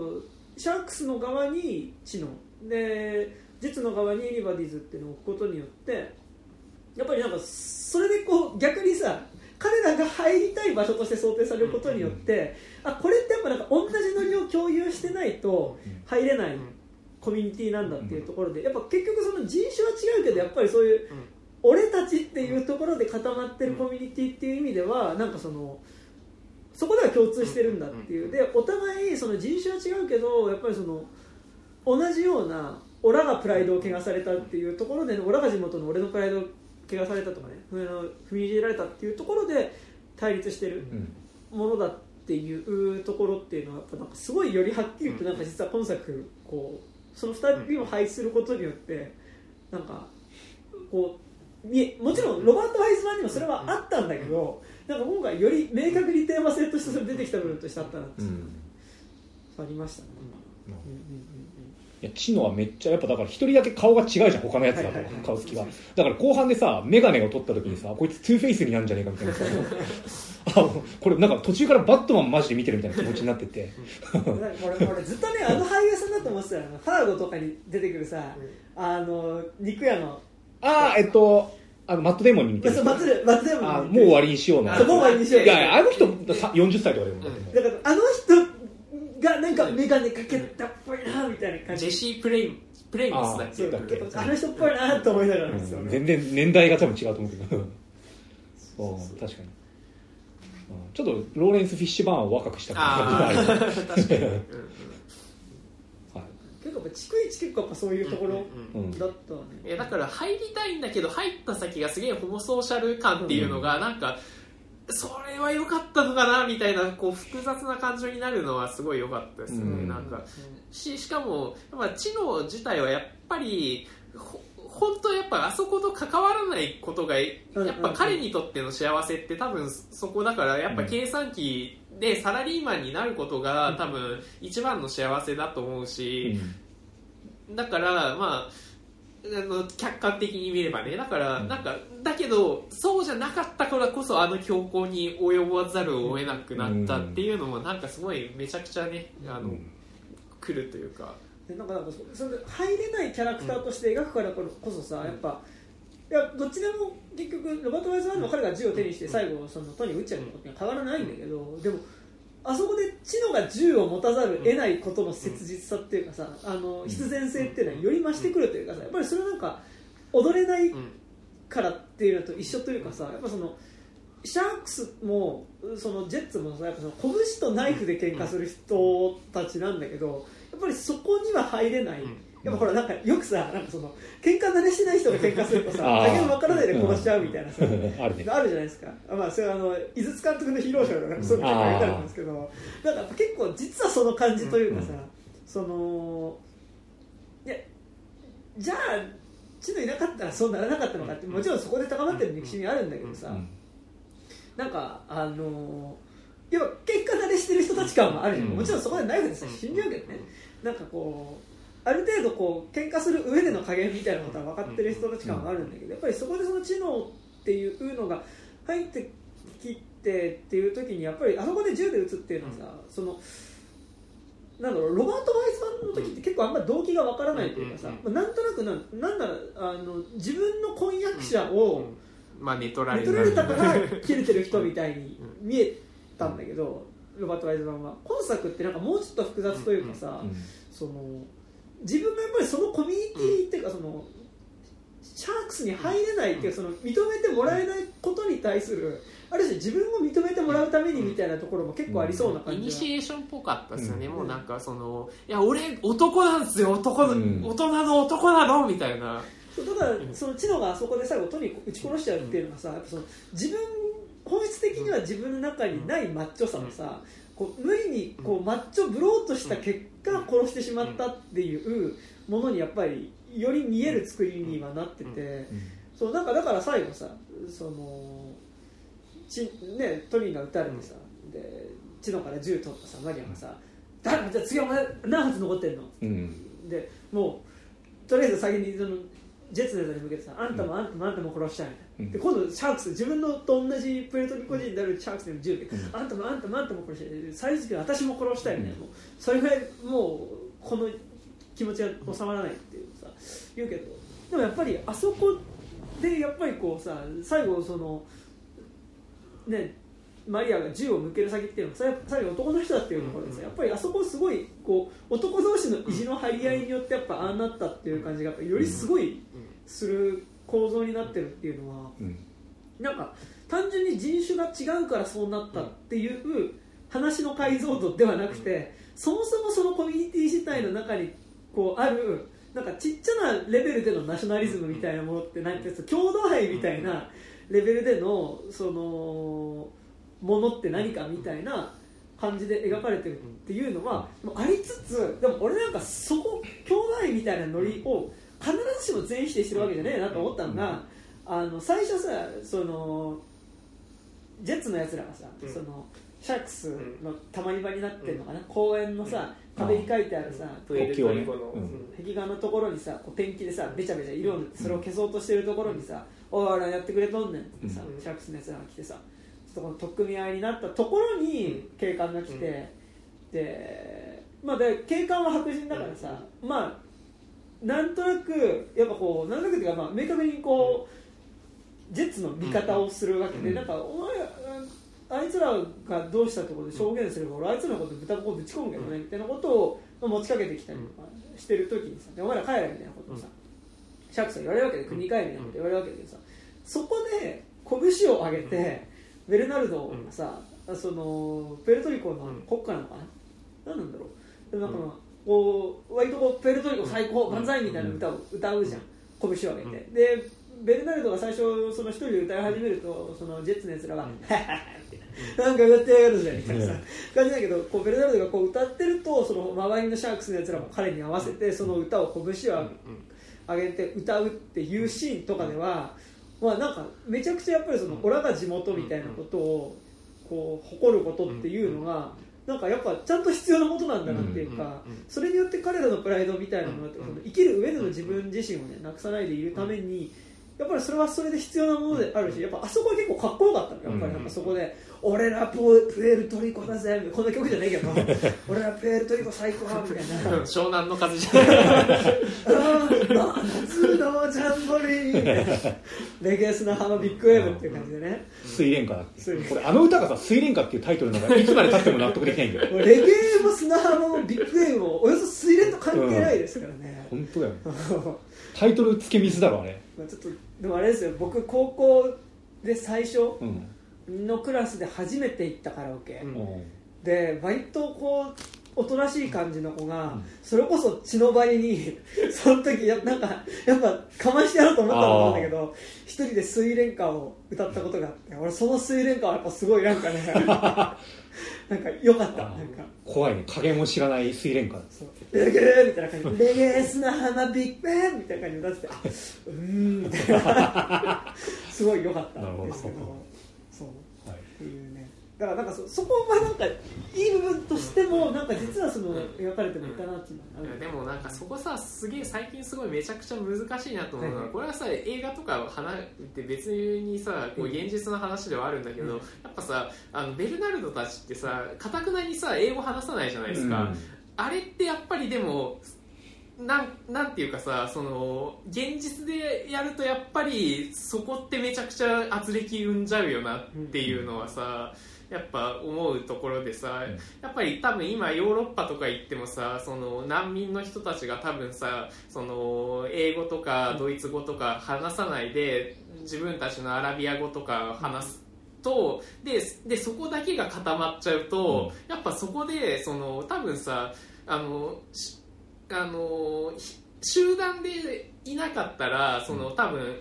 英語話そうとかっていうさ努力になったりするわけだけどさ、あのあ集団で行くとやっぱそこに固まるからさ、そこで起きるうん圧力ってさ、うん。なんかあのー一概にさその片一歩が悪いとは言い切れないところがあるからさ、うん。なんかそこら辺がやっぱ結構難しいなとは、うん。なんかあのーリベラルであるからこそその例えばさその今のアメリカとかだとその例えばリベラルな人はさ多分さそのメキシコから来た人とかでも英語話せてバリバリそのあの上積みのさそのいいあのなんだろうち賃金の高い人は賃金の高い人だけでさ、あのかとの外国人とのイメージだだからその仲良くできるでしょとかになるかもしれないけど、あの多分一番さ今回のジェッツとさシャークスみたいにさ一番下の人ってさ、うん。そこでいがみ合わざるを得なくなっちゃうっていう部分一番その、あ圧力の部分ではさ、なんかめちゃくちゃあるからさなんか結構その僕仕事柄今工場なんですけど、うん。そのあのあの結構そのベトナムのさ、うん。あの人が何人かいるわけ、であの別にそこに対してその全然僕自身はそのいや嫌だなとかは全然思わないしできれば仲良くしたいと思うんだけどだけどあの計5人いてでそのやっぱね5人の中であのしかい行かないという業務以外のところでやっぱりその話せないんですよ、うん。もう固まっちゃってでそうするとあのでそれでそのベトナム語で話してるから、うん。僕はなたちはこう何言ってるか分かんないから、あのそこでなんかそのなんて言うんだろう。ななんかああのーまあベトナム語、まま、学べばいいじゃんってことではあるんだけど、だからそこに対してやっぱそこで壁ってできちゃうから、なんかそこのリアリティはあるよなっていうのはあの探すって映画でもさ、うん。あのはいあの解体工場に行くとさ、うんなんかあのベトナムの人にまず話聞こうとするんだけど、ベトナムだっけ？あタイの人か。な、うん。聞こうとするけどなんかこうそのな何とかって人いますか？って言ったら日本人と話さないみたいなこと言ってたから、なんかやっぱそういうのって絶対どこにでもあることだし。そうそう。比較的ホワイトカラーの人たちだとさ、うん。それってないじゃないですか、うん。多分そのあのエリートの人、うん。多言語の人はね。そうそうそうそう。多言語の人と絡むから。来るからやっぱなんかねそのギャップは多分最近の映画見てて結構そこはあるよなとはねなんかうん。個人的に結構そのリアリティはあるなっていうのはうん。あってなんかそこはめちゃくちゃ難しいなっていうところが個人的にはすごいしますね。ねでもなんかまあむずいのはでも、うん。彼らがさうん。どうしてあそこにいるのかれ必ずしも100%自分の意思で望んであそこにいるわけでもないそうそうそうそう。からさうん。なんかって行った時にねなんかこうじゃあとはいえ来たコミュニティに、まあ、場所に馴染むためにその言語を話せないとっていうのはさ、まあ、そうなんだけど、でもなんかそれ違くねってちょっと思ったりはするし、難しいよね。そうそう。いやだからその辺のねなんかやっぱ現実になると複雑なこう、もそもろもろのね問題が絡んでくるからこそなんかそこのなんかどうしようもなさみたいなのはめちゃくちゃ出てくるよなって、うん。そうですね。そうそうそう。あれだからあれだっけ？本国だと普通にスペイン語字幕つけてないんだっけ、うん、そうです、うん。字幕字幕つけてないですけどね。ね、だから日本で見るとさ、あのカッコにね。カッコ閉じで、うんスペイン語はカッコ閉じでってなってるけど、ねあのでもあれじゃなかった？あのアメえっとジェッツとシャークスが戦ってる時とかあのアメリカ人英語者英語話者がいる時は、あのスペイン語字幕出してあのもうスペイン語の字幕出してなかった気がする、まあ、うんねっていうそうっていうのはねやっぱねやっぱすごいやっぱ実際のこととやっぱいまだに重なって見えてしまう話ではあるっていうのはね、あるし。だからなんかその言語問題でいうとさやっぱコーダ愛の歌を見た俺からするとさうんもうこれ手話統一してめちゃくちゃあなんかてかコーダとかまあそれこそエターナルズとか見るとなんか手話ってかっけえんだなっていうのがやっぱ改めて思うからうんなんかあの俺もちょっとあれ見て手話学びたくなったしまあ、それかエスペラント語もみんなで学びあま手話もさ必ずしも手話で統一された言語ではないからさうん。まあまあまあ。そのうん何語をベースにして手話かっていうので結構やっぱ違ったりもするから、そうっていうのがね。じゃあエスペラントですよエスペラント語だね。エスペラント語ってどんな？全部、もうみんなでそうそうそう。の世界教養語を作ろうって人工言語だから。あですけど、まあ、そのさっきのさその対立うん。うん。でいうとやっぱおそらくもう一個より明確に示しているのがさそもそもお前ら対立してるけど、この場所自体、そもそもどっちが勝ったところで、お前らの島じゃなくなるからねっていうことはやっぱより明確に描いてリンカーンセンター。うん。でほら、まあ、冒頭まさに街がうん。もう破壊されてるところからさ廃墟にうん。もう壊されてる解体現場から始まるしさ最後終わる時もさカメラがその、えートニーの下にね、運んでいく、まあ、ジェッツもシャークスのメンバーたちっていうのさ、で撃っちゃったからさうん。捕まっちゃったさ、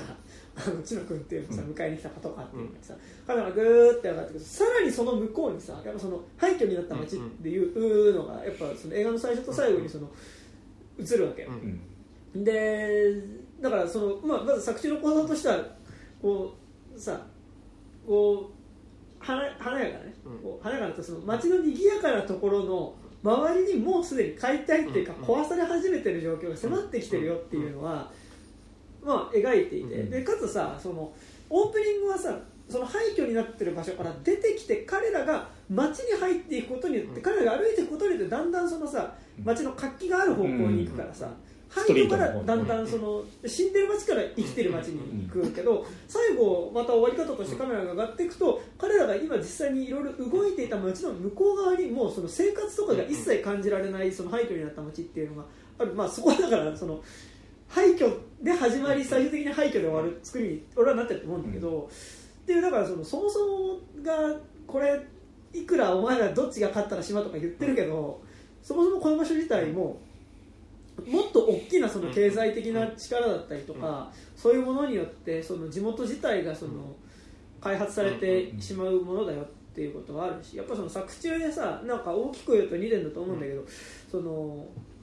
ブティックで働いてる女の人たちがさ、あはいはい。あの歌ってるところでさ、そのまあ、要は立ち退きのお金受け取ったか受け取ってないかっていうことを歌の中で歌ってて私は受け取ったようでどっちにしろ立ち退かなきゃいけないんやったらお金もらった方が得だもんっていう人とあの私はその立ち退きさせられるにしてもやっぱりその誇り高く立ち退きたいからそんなあの橋高値もらわんみたいなことを言ってる人の歌っていうのがああるっていうのが一個あるのとあとはあの警官がさ、うん。ジェッツのメンバーを捕まえた時にさ、うん。その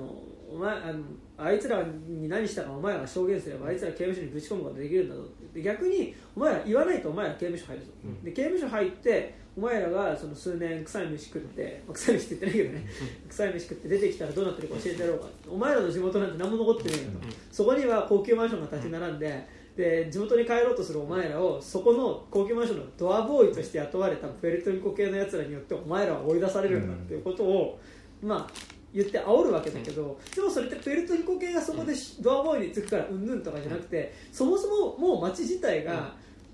その要は貧しい人たちが生活する場所じゃなくなっていくよっていう話だからさ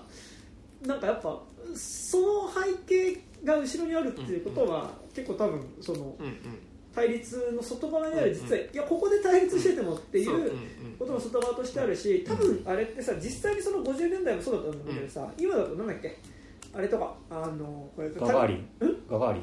ガガーリンまだ見てない。ンいやまだやってないからね。タイトル負け出てこないんだけどあれだよ。あのレ・ミゼラブル。あのまあレじゃあの白人とさ黒人のアタック・ザ・幼ブロック。じゃあえっ、と LA のやつね。そうあのうん。黒人とさああ毎回出てくるんですそうえっと幼馴染ブラインドスポッティング。あそうブラインドスポッティングとかでもまさにさあのもともとここあれねトレインスポッティングじゃないっていう覚え 覚え方。うん覚え方。なんかそのほらおらあの割と貧しい人たちが暮らしてるエリアだったのがさ、うん。いつの間にかこう結構お金持ちが住むエリアになっちゃってさ、だんだんこう住むで土地の値段自体も上がっちゃってさだんだん住めなくなっていくみたいなさ、ことが実際あるわけじゃん、なんか結構そこに近いような感じというかさ、うん。まあ、さらに言うとそれそれこそキャンディーマンとかでさ、うん。そううん。まさにアメリカの黒人とかのそのやっぱその低所得者団地みたいなところが解体されてさ、そのやっぱアート系の人たちが住んでてさ、なんかこうリベラルでなんか愉快な街にさ、なっておしゃれでね。おしゃれでね。あの愉快な街になってさ、で中で追い出されちゃってる人たちっていう、割とやっぱそこは今にも通じるものっていうのはやっぱあそこには盛り込まれてたと思うし、そう。だからそこでもその対立軸っていうの、単純に対立軸じゃなくて、ちゃんとそこを構成する要素っていうのをやっぱ描いてるからこそ、うん。やっぱりあそこでそのお互いに殺し合ってしまうっていうことが、それこそスートラマンさんのノリじゃないけど、いやそこでいがみ合うことじゃねえのにっていうのは、まあうんめっちゃあるそね。そこでね連帯できればうん。ね。そうそう。いやでもさウエストサイドストーリービヨンドなんかリンカーンセンター編とかちょっと見たいけど、それこそなんかドアボーイになってるさ何あのえっとシャークスにさ、はい。ジェッツがこうなんかお前らドアボーイやってみたいななんかこう。であのドラッグストアももうすぐ閉店してみたいな。結構見たいけど。続編。続編。続ウエストサイドストーリー。続ウエストサイドストーリー。広いなんかねイーストサイド死闘編みたいな。チャラチャチャチャラチャラチャラチャチャチャチャ一軍の若いまあまあそういう話はだから歌いながら仁義なき戦いやったらウエストサイドストーリーそうね、うん、最終的にじゃあやっぱ組織構想とかなんか、ね、イタリアンマフィアとかになってまあでもちょっと違うかあまあでもそうでしょそうか。そうなるよやっぱり、二人でいつも肖像のこと話しとるよね。杯がないけんこれ切って ちぎりにするそうや。でも俺にはお母ちゃんがいるけんのみたいな。うちに行きたくても行けんのやみたいなあなんか内本だっけ？内本じゃないやそれは牧原。牧原さん。牧牧原おいおい牧原そうですまあ、ありとあらゆる薬剤がなんかねこうミュージカル変換すると楽しいってねあいつらがもし自分のテキャラクターソングを歌ったらみたいでも小林明とかがね歌いながら出てたら結構かっこいいなって思いますけどね 広島市東編とかめちゃくちゃねこう愛花だらけになりそうでね。そうね。い やああれ結構やっぱり広島市内だとやっぱこうさあれですよあの北文字金也が歌う曲とか。なんかこう寂しそうです。めちゃくちゃ女性ファンがそう。好きそうで。フォーク調ですよ、うん。でうん片やねやっぱあの大友千葉真一の方は結構やっぱはハードコアパンクみたいな。ギャーギャーギャーギャーみたいなさエレキギターのさ感じでねそれミュージカルミュージカルジンにやってたあありかもしれないですねなんかね許可取れたら。TBS ラジオ公演。ミュージカル「仁義なき戦い」赤坂アクトシアターとか。で絶賛上映中。うん。ヤクザミュージカルって意外になかったあれあのそのシオンのさああのああ東京トライブ。あそう東京トライブとかは。あれでもヤクザっていうかやからだやからミュージカル。東京トライブは私ウエストサイドストーリー文脈でいくとさ。ウエストサイドストーリーをさらに現代版にしたウォーリアーズをうん。あ日本でラップで。ヒップホップでやるっていうことだからそう一周回ってウエストサイドストーリーってまああれ別に恋愛要素ないけどさうん。っていうのありますけど。ねそうなんか今作さなんかライティング異常じゃなかったですか？か詳しくは分かんないけどさ、うん。あのさあのあの上がってくシーンのところでさあのえあのマリアのうちのさあの後ろを上がってく、うん。後か前かでさあのあの水たまりにさアンセル・エルゴーとかさあの映るシーンさあそこのなんかさそのいろんな色の光がさ、はいはいはい。こうめちゃくちゃいあのーみ水たまりに反射するところとか、うわやばとか。あれもうだってうますぎて感動しなかったですもん、はいはいみたいな。あとなんかさ今作何？あの銀の腰っていうな？んかちょっとシルバーっぽいさはいはいなんか絵作りでなんかこう、まあ、光もさ結構なんかライトがこう横にシュンってなんかちょっとフレアしてるみたいな絵作りとかさ、なんか俺一周回って JJ エイブラムスの映画みたいなあみたいな感じになってあんま感動しなかったんですよ、うん。なんか絵作りで言うと、ん何なんだろうね。なんかすげえのは分かるんだけどなんかうまくできすぎてるとなんかそうっすかうんみたいな。結構正直になっちゃって、うんうんうんうん。パダンスパーティーのシーンとかさ、うん。もう全部ガチガチに、まあうん。ダンスもめっちゃ決まってるし、なんかやっぱそのさ2人のぐ群衆、ん。踊ってる人たちの中でさ2人がうん。こう目が合うみたいなシーンがさ、あのそんなに「はいやりましたよ」みたいなさ、うん。でカメラグッて別に寄ってないんだけど、うん。なんか多分あれ衣装の色味とかをうん。統一してる中で、あの2人だけ白と黒あんまり派手じゃない色の服着てるから、そのあの2人だけ踊ってる人たちの中で、まあ、あと動いてないし、2人だけ。浮いて見えるっていうのは分かるんだけど、もうなんかやっぱパッと見ただけで、あこれもう出会っちゃった、うん。出会っちゃったんだなみたいな感じがすごいするようになってるっていうのは、あなんかね、うん。あとあそこすごかったですよね。あの戦い決闘に行く前のさ夕方になって「で、あのトゥーナイト」のと。のさ、そうをあのシャークスと、うん。あのジェッツとあとアンセルとアニータ。アニあアリータ。ああとマリアが、うん。あのこう4人でさあのなんかそれぞれさその、なんか街を歩いてるシーンがさ、なんかあの歌がマッシュアップされつつさ、なんかお互いが微妙にすれ違ったりとかさ、をするところうわ何これみたいな。それぞれがだからそのあこれから夜が始まるなっていう歌を始まるぜっていう歌を歌いながらそのそれぞれ「いや決闘行ったるぜ」みたいなのと、あのもうこ今日あなたと会えるみたいなうん。テンションのやつがもう今夜何かが起こるみたいな曲っていうのがね。でそれぞれなんかみんなどこかに向かってるっていうのがどんどんこうカットあ割ってくっていう。あの歌いいっすよね。なんか自分がこうわかんないけど夜ライブ公演とかやる前に聞きたいっすよ、今夜ある。今夜あるぞみたいな。今夜ダンスの間に会う。みたいなああそれなんだっけ？え思い出やろう一ああ俺今あれかと思った。あの口ロロのあれかと思った。今夜。今夜。の口ロロの世界観にはあんな悲惨なこと起こんないんですよ。そうね。今夜っつってさ今夜。今夜って言った先にさお互い好きなんですよそんな口ロロは見たくない。なんですけどね嫌な口ロロ。嫌な口ロロ。こんな口ロロは嫌だ、嫌な口ロロって俺結構新しい新しい概念として作りたいなと思ってて。俺あの全然話違いますけど、あの東京自転車節見た時に、はいはい。はい後半部分であの青柳監督のナレーションで、はい。コロナ COVID-20 マスクをつけてくださいなんとかかんとかってさこう東京の、ね。そう何新宿のさなんか閑散とした雑踏とかが、はい。はい雑踏って言わない雑踏と閑散した反語か。ダークサイドにどんどん落ちてね。落ちていきながらなんか自分なんか言葉がどんどん重ねられていくみたいなところがさうわ嫌な口ロロだと思ってすげえ感動したんですけど、うん。嫌な口、ロロやりたいな。それ普通にヒップホップじゃねえか まあそうか。それ普通に。えちょっとなんか三分的にああ。なんかこう口ロロのさってなんかなんかいいねじゃん。はい。ビールキムチ替えの下着みたいなさなんかねなんかいいなじゃん、うん。じゃないやつ。なんか嫌だな まあまあまあ。いやでもなんかあの食ってるもんがいかに貧しいかをラップしてるのはアナーキーのラップとか聞いたことありますよ。あー。なんかその辺の、うん。じゃあもうあるのまあねでもなんかあとなんかさあのカメラワークとかもすごかったよねうん。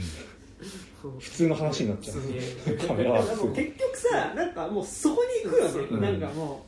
ししかもさなんか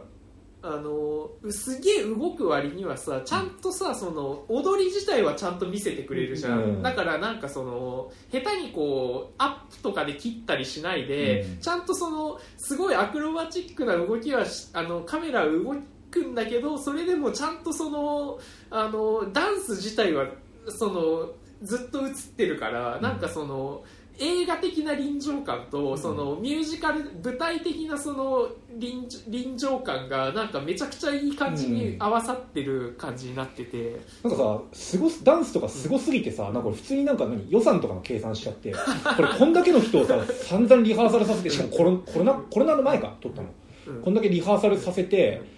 なんかセットも組んでやるとか無理じゃない？みたいなさ予算一体いくらかかるんだろうみたいななんか。うミュージカルの人なのよほぼ。ほぼ、うん。ダンサーの人は。ああそうなのか、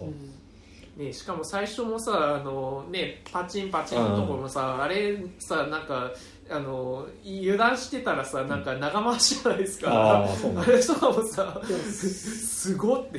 めっちゃ段取りじゃない多分ね。あれね撮る時にこっち出てきたらじゃあこれでこうねみたいなさめちゃくちゃやっとってるわけでしょ。いやすごいよねだからね。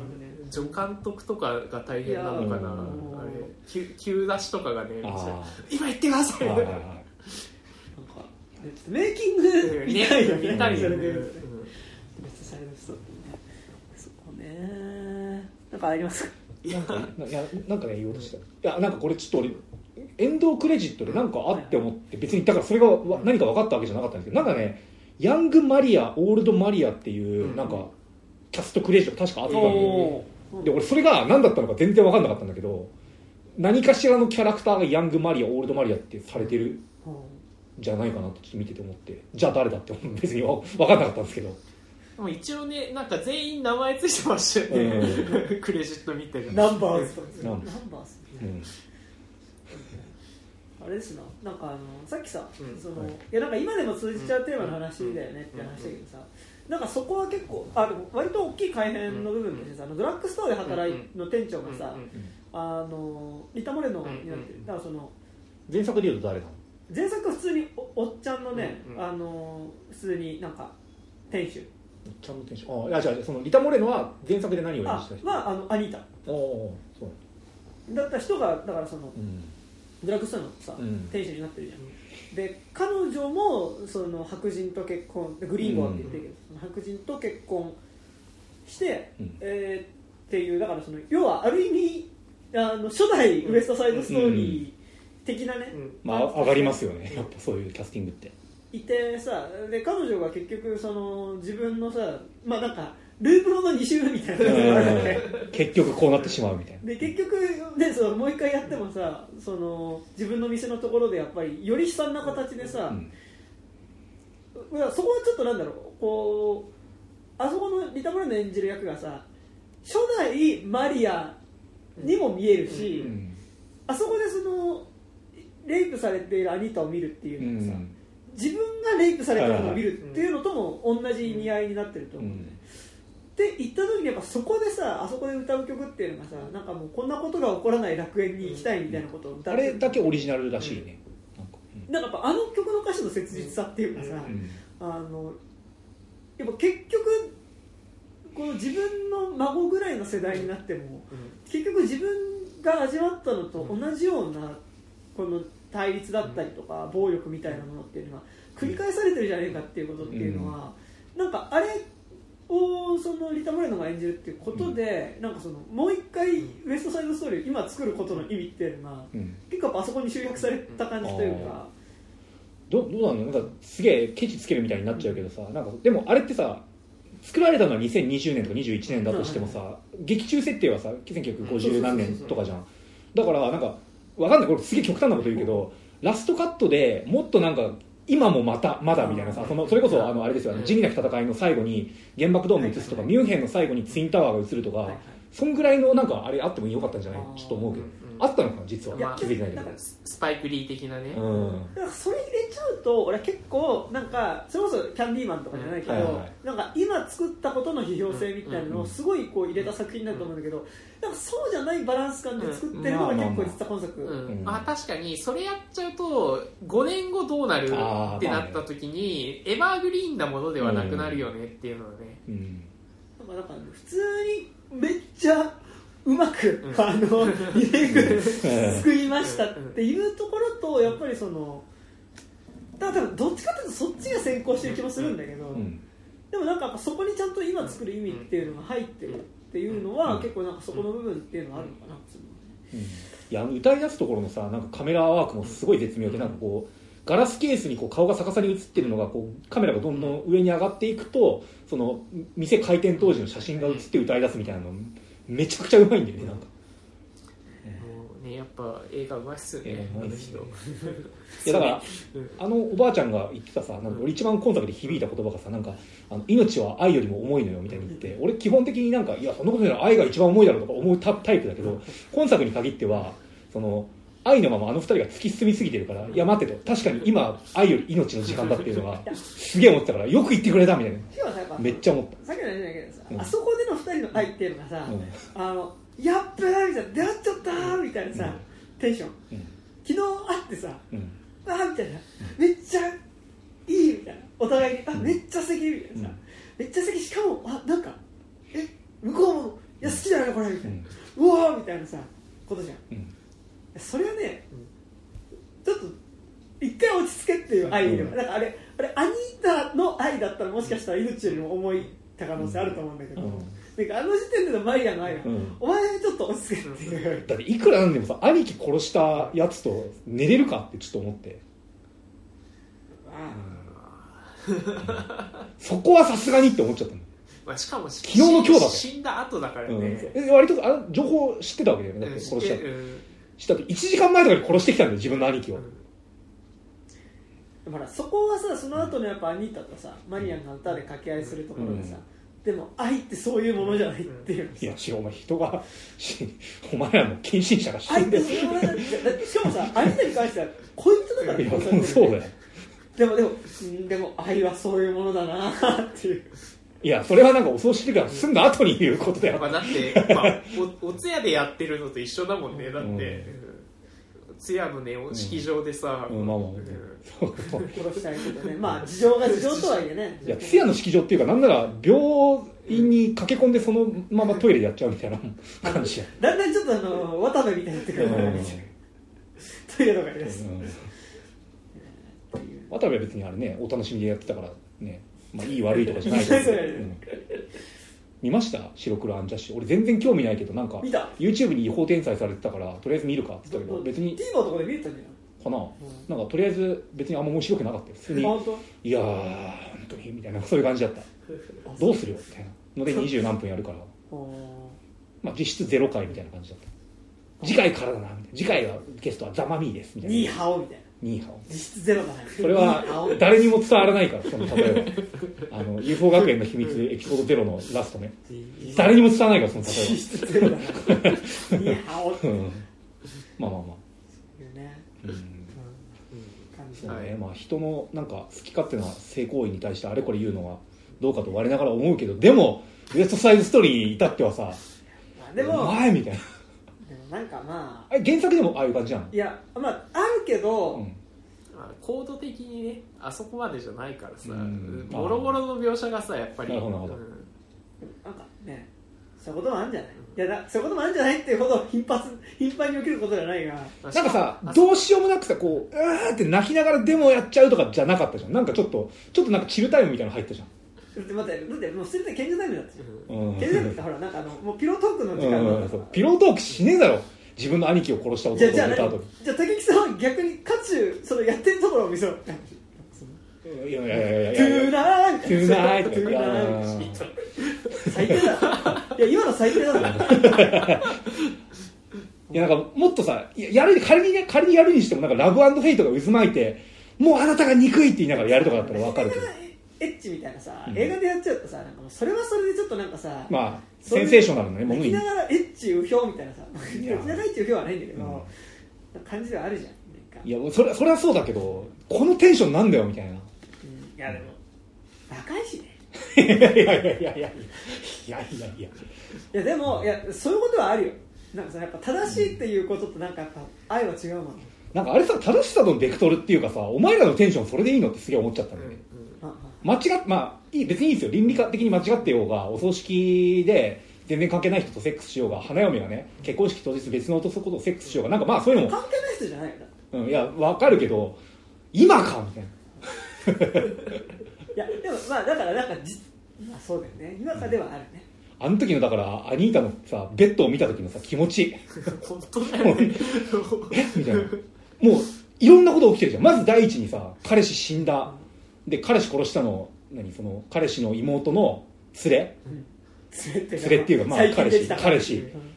と思ったらその彼氏今上がり込んできて寝てんのかよみたいなさもう倒れるよね俺が。アニータだったらその場で。倒れてたらだから。倒れてないか、うんうん、俺あそこ見ててもうお前ら頭がおかしい完全に何かが欠如してるこいつらは。と思って。あそこでのね多分ねなんかこう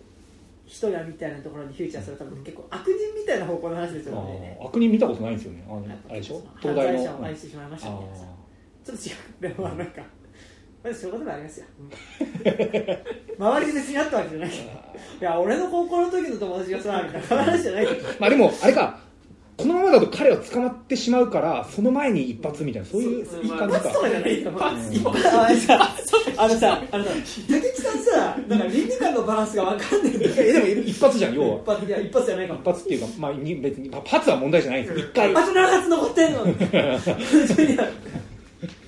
ひどい。ひどい。うん。ねえ。セックスもいかがなものかと本当に。セックスはいいんじゃんタイミングみたい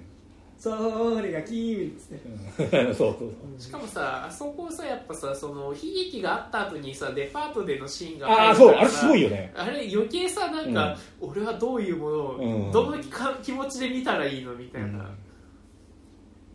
だからでも逆にやっぱあそこさあやってるっていうのをさ結構バシッと見せるからさやっぱりよりその後アニータがあそこでそれでもさトニーに伝言を伝えに行くっていうところでもさうん。こう上しなんかこう飲み込まなきゃいけないものの。いやアニータ本当に辛かったと思うよ。辛いよ。うん。なんかさだから俺あのセックスシーンさなんかちょっと何あのサイコパス診断みたいなさセックなんかよくスシーンはないけど。セックスシーンないけど、まあ、セックスに至ったという事実。なんかサイコパスなんかさで裁判官でしょうん。いやなんか違う。いや検察 よくあるじゃんなんかこうさ、まあ、妻と夫がいてなんかその最愛の息子なり娘が死にました、はい。そのお葬式の帰り2人はホテルに行きました。なぜ？みたいなさ。新しい子供を作るためみたいなさ。さ算数の問題いやなんかサイコパス診断でなんかあんじゃんそういうの。なんかそういうえなんで今やってんの？みたいな。なぜなら明日になると彼が逮捕されて会えなかったから会えなくなるからみたいな、ありますね。うん。だからそこの中にね投げ込まれてしまったアニータの気持ち、そんなことうんない。いやでもなんかだからさそれぐらい盛り上がってるわけですよ。うん。出会って2日目だし、うん。出会って2日目で運命だっていうテンションないやあれがさ何？あのギャスパーノエのクライマックスのあのクラブで起こったことだったら分かるよ。殺しちゃったけど今やるみたいなさ。じゃねえじゃん。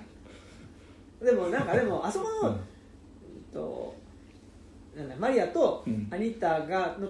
一緒にあそこでその後歌う曲の中でも愛ってそういうものじゃないっていう、愛ってそういうものっていうとなん。かさもさなんか素晴らしいことなのよりけどさ、だからそういう暴力性込みのものっていうね,、ことではね。そうからのあの命は愛より重いのよっていううん。あれですよ。そう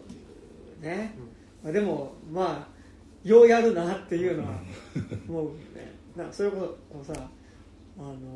ベルナルドの顔とかフラッシュバックしないのかなと思って。いや本当だよ本当で、うん。俺の中でもう何ウエストサイドストーリー普通にだから初めてあの話を見たっていうのもあるけどうつ映画の領域ですよ僕の中では。うつ映画って言うんじゃね。うつ映画これはうつ映画じゃんと思った。うつ映画じゃねえよ。なんかあのタイミングでセックスすること含めてうつ映画じゃんと思った。うつ映画じゃねえよ。それはうつ映画って言うんじゃねえよ。そこに対する何とも言えない気持ちの映画なんでそれは。こればかりはうつだろみたいなじゃないね。人が死んだだけにあらずその死をすら冒涜される人がいるみたいなさ。そんなこれはうつだろ、そんな。でもあれですよね竹竹木さん結構不倫セックス周りに対するこう結構厳しいですよね。なんか別に俺も呼んでしてるわけじゃないけど。不倫不倫じゃないじゃん別に今回は、うん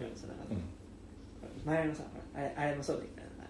偶然偶然と想像だもそうだけどさ。ああうん。ね友達のいやあれはさ不倫セックスとか以前にさ何？人に対する態度としてあれは何なの？みたいな。あるからね。うん。そういうことだね。あるんですよ。だからやっぱね俺の中でその命は愛より思いのラインっていうのがやっぱね明確になって。あの偶然と想像の第1話目の,、はい。あの古川琴音も、お前それは命のラインまで来てるからそれはやっちゃダメだぞみたいななんかすげえ思っ主審が主審がイエローカード。です大丈夫古川娘大丈夫大丈夫です。ねそうね。こともねありますね。はい。なんかまだあります。なんか大丈夫でです。すかうんなんか、うん、いやでもやっぱだからそのそれこそさ「ダンサー・イン・ザ・ダーク」のさあのあいつ。えーっとあのそれもセルマじゃなくてあの工場にいるおばちゃんえっとあの有名なミュージカル女優。はあフランスのあの名優ですよ。えフランスあの是枝監督の映画に主演で出てた人。ジュリエット・ビーの州じゃなくて、えっと、あのばあちゃん。えっとねあのエッチなおばちゃん？エッチなあそう昼顔とかのあカトリーヌ・ドヌーブはいはいはい。であそこにさなんかこうかつてそのシェルブールの雨傘とかに出てたカトリーヌ・ドヌーブがなんかその年を取って先輩ミュージカル女優としてあそこにいるみたいなああいうなんかこうまあ別にあの「ダンサー・イン・ザ・ダーク」はさ続続編とかリメイクじゃないけどなんかいるああいうキャラクターの置き方いいよねってすげえ思う。あうん。はい。あそこですかね、はい。だからあの劇場でやっぱね、うん。見ないとやっぱ、ねこれ家で見たら俺寝てたと思うので、あそうねやっぱ大音響と大画面でなんか映画っぽいものを浴びるみたいな。映画っぽいものってえ映画なんだめっちゃディスみたいな。映画っぽいもの映画っぽいものってなんだろうね大怪獣の後始末とかあれは？あれは映画か一応。えいやどうだろう。はい、はい。というね感じでございはい。ますねありがとうございます。はい、ありがとうございます。ありがとうございます。ありがとうございましただから俺やっぱミュージカル自体はあんま得意じゃないんだなと思った。えなどどういうこと？曲が流れてると恥ずかしくなるみたいな。でなんかいやこれなんかそのさ歌わなかったらもっとコンパクトになる話 歌ってるわーみたいな。歌ってるわーみたいなまあねうん。もともとその映画とさミュージカルって意外と組み合わせよくないよなとはね、うん。うん。絵で絵で説明するものに対してさ歌が入っちゃうからさ。うん。ねなんかさそのもちろん映画ってなんか全部必要ない、まあ、カットしろみたいなことは思わないしなんかそのずーっとただ歩き続けてるだけの5分間とか自体無言で歩き続けてる2人っていうのは、まあ、例えばシーンであるとしてでその5分間あこれずっと歩いてるだけでしょ。はい。あ飛ばすみたいなことではなくて、うん。なんかやっぱそこを5分間ずっと長回しを例えば入れるっていうことこそがさやっぱその映画の豊かさだったりとかさそこの長さ自体をこう見てるっていうそのね、あの体感も含めて映画の豊かさだと思うんだけどなんかミュージカルやっぱ歌ってるとさああ歌ってるみたいなさあ歌ってるタイムやみたいなさあことに結構なりがち。ーまあ俺はだからそのセックス後のあの、ね、女性2人のあの歌での掛け合いのシーンは歌でごまかすな。っていう警察警察歌でごまかしてんじゃねえよ。警察。うん。誰も任すな、うん。なるほどね。そうね。あでもさなんかやっぱミュージカル映画なんか見ていいなって思ったのがさ、俺別に本編見てる間そんななんか超感動したり超面白く見てたかというと決してそうではなかったけど、はい。見終わった後にやっぱメロディー残るじゃん。あってなった時に後でなんかわかんないけど聞き返した時になんか思い返してやっぱ良かったなみたいになるっていうのって、ね。それはね。まあそれは別にスコアとかでもさ、うん。劇中曲とかでもいいと思うけど一個あるから、なんかそれはすげえ音楽が乗ってる映画っていいよなって。そうね。確かにね。なんか前の職場さはい。ミュージカル好きな人めっちゃいてえ。なんかミュージカル好きな人たちミュージカル好きな人でカラオケ行ってたんだけど、なんか結構役割り振ってあすげえ。やったりとかしててあめっちゃ楽しそうと思っえた何歌うの？手にのレミゼとか。あレミゼか。あなんかそれこそでもーうん。アラジンとかもアラねジンとか。楽しそうね。白生たたとかわかんないけねなんかすごいでもブロードウェイ系のミュージカル好きな人たちだったから、なんかメリーポピンズとかもそうだよねどあすげえ。楽しそうでしたよね。いいな。いいな。俺行ってもそんなさ歌えないからなんかそういうのがあったということで聞いたいいなみたいなうん。思ってました。よはいはい。いいたまにはいいですね。うん。うん年に何本か見る。そうですね。いいんじゃないですか、はい、去年見てないかもしれない、ああなんかデア・エヴァン・ハンセンとかあったけど。ああティア・エヴァン・ハンセンねなんか見てないんですよね。なんかいいい話なんだろうみたいな。なんか。ティア・エヴァン・ハンセンね、うん、あでも一応愛の歌声歌ってたよね。あそうだあった。うん。いいね。はい。はい。はい。はい、えー以上でございます。えーというわけで、えーこの番組では、えー現在お便り募集しております。まあ、えっと、またなんか今度次やる作品とかね、決まったらお便りぜひ募集してと思いますが、なんかぜひ、普通歌とか、えーこの番組の感想とか送っていただけると嬉しいです。えーアドレスとしましては 29.tiz.gmail.com、29は数字です。えー 29.tiz.gmail.com までメールを送っていただくか、天文かけトークラジオとか29歳までの地図とかで検索すると、このラジオのツイッターアカウントでできますので、そちらにある DM フォームから送っていただいても結構です。えいはい、そして、えーこの番組、えー pixivFANBOX の方で有料版やっております、えー月額300円から。で、えーまあ、放送後の雑談とか、えーやっておりますが最近またちょっと久しぶりにあのお僕たちが、ね、映画を見ながらその実況中継見てる映画のについてうん喋りながら見るっていうね、あの副音声版っていうのを、えーであのじゃあ一緒に再生しましょうで再生ボタンを押すと、まあ、その僕たちとね あのがあの声も聞きながら映画見れるってまあいいんだか共感シアターとかやってるやつ。そう共感しパクリですね。ね共感しないとでも俺らの方はそんなことない。ねいやあれ結構前からあるよ。ありますね、はい。あのあのね。タマフルのさカンフー君一斉上映。でやってました。まあそそれそういうやつです、はい。あのであの今日この後、えっと花束みたいな恋をしたのでね撮ろうかなと。撮ろうかなと思ってるのであのよしよかったらぜひあの、はいはい。入ってねあの聞いてくれると嬉しいです。はい。はい、はいえー、って感じですかね。で各自なんかありますか？あそれが有料版か。有料版です。はいあえっと金内旅ですけど私がやたまにやっている「魚夏の日」と書いて「聖火日」っていう演劇ユニットみたいなのがあるんですけどそれが、えっと、調布市の仙川っていう駅である仙川劇場っていうところのなんかコンクールに応募したら決勝に受か決勝に受かったでなんか5組出てでそこで勝った優勝した人は来年その5日間だか1週間ぐらいその劇場費がタダになるっていうコンテストにのファイナリストになんと選ばれたんですよ嬉しいことに。でそれが、えっと、5月の21土曜日22の日曜日のうちのどっちか。うんでその公演してでその2日目の全部終わった後になんかその表好好評とか受賞とかがあるらしいのでそれに、えっと、出ますっていうのでよかったらよろしくお願いします。あの僕あの劇場で演劇をやったことがなくてなんかもしやるとしたら金を払いたくなかったんですよ。高いから。だからもし俺が一生で一回劇場で演劇をやるとしたらタダで出れるこのコンテストで優勝して受かったらいいなっていうなんかこう願いのもとやってますのでもうなんだデス・オア・ダイじゃねえやなんだ。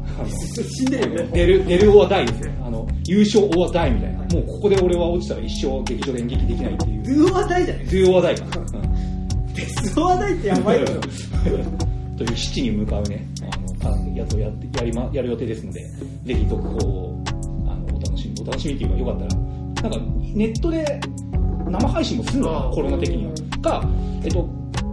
会場でもなんかそのまあコロナの状況にもよると思うんですけどなんかあの無料で一応入場できるチケットがいるのかいらないのかちょっとよくわかんないですけどらしいのでよかったら興味ある方は天川劇場のページをご覧くださいっていう感じです。そしてえー水の旅人というラップユニットをやっておりますが、えー2月の23日に「しま仕方ない」という、えー曲が各種サブスクリプションで配信開始になります。結構去年1年ぐらい頑張って、まあ、割と作り込んでいた曲で。なまああれですね。結構コロナでなんかずっと部屋にいるとなんか割とやる気出ない人があるよねみたいなそういうまあ BAD モードみたいなね 曲。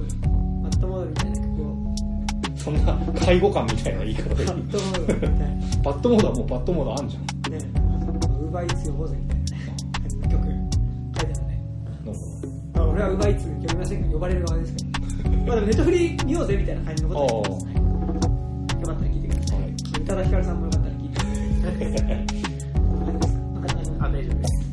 はい。ということで本日使いた私山田とえー金内武樹と高島でしたありがとうございましたありがとうございましたちょうどいいですねちょうどいい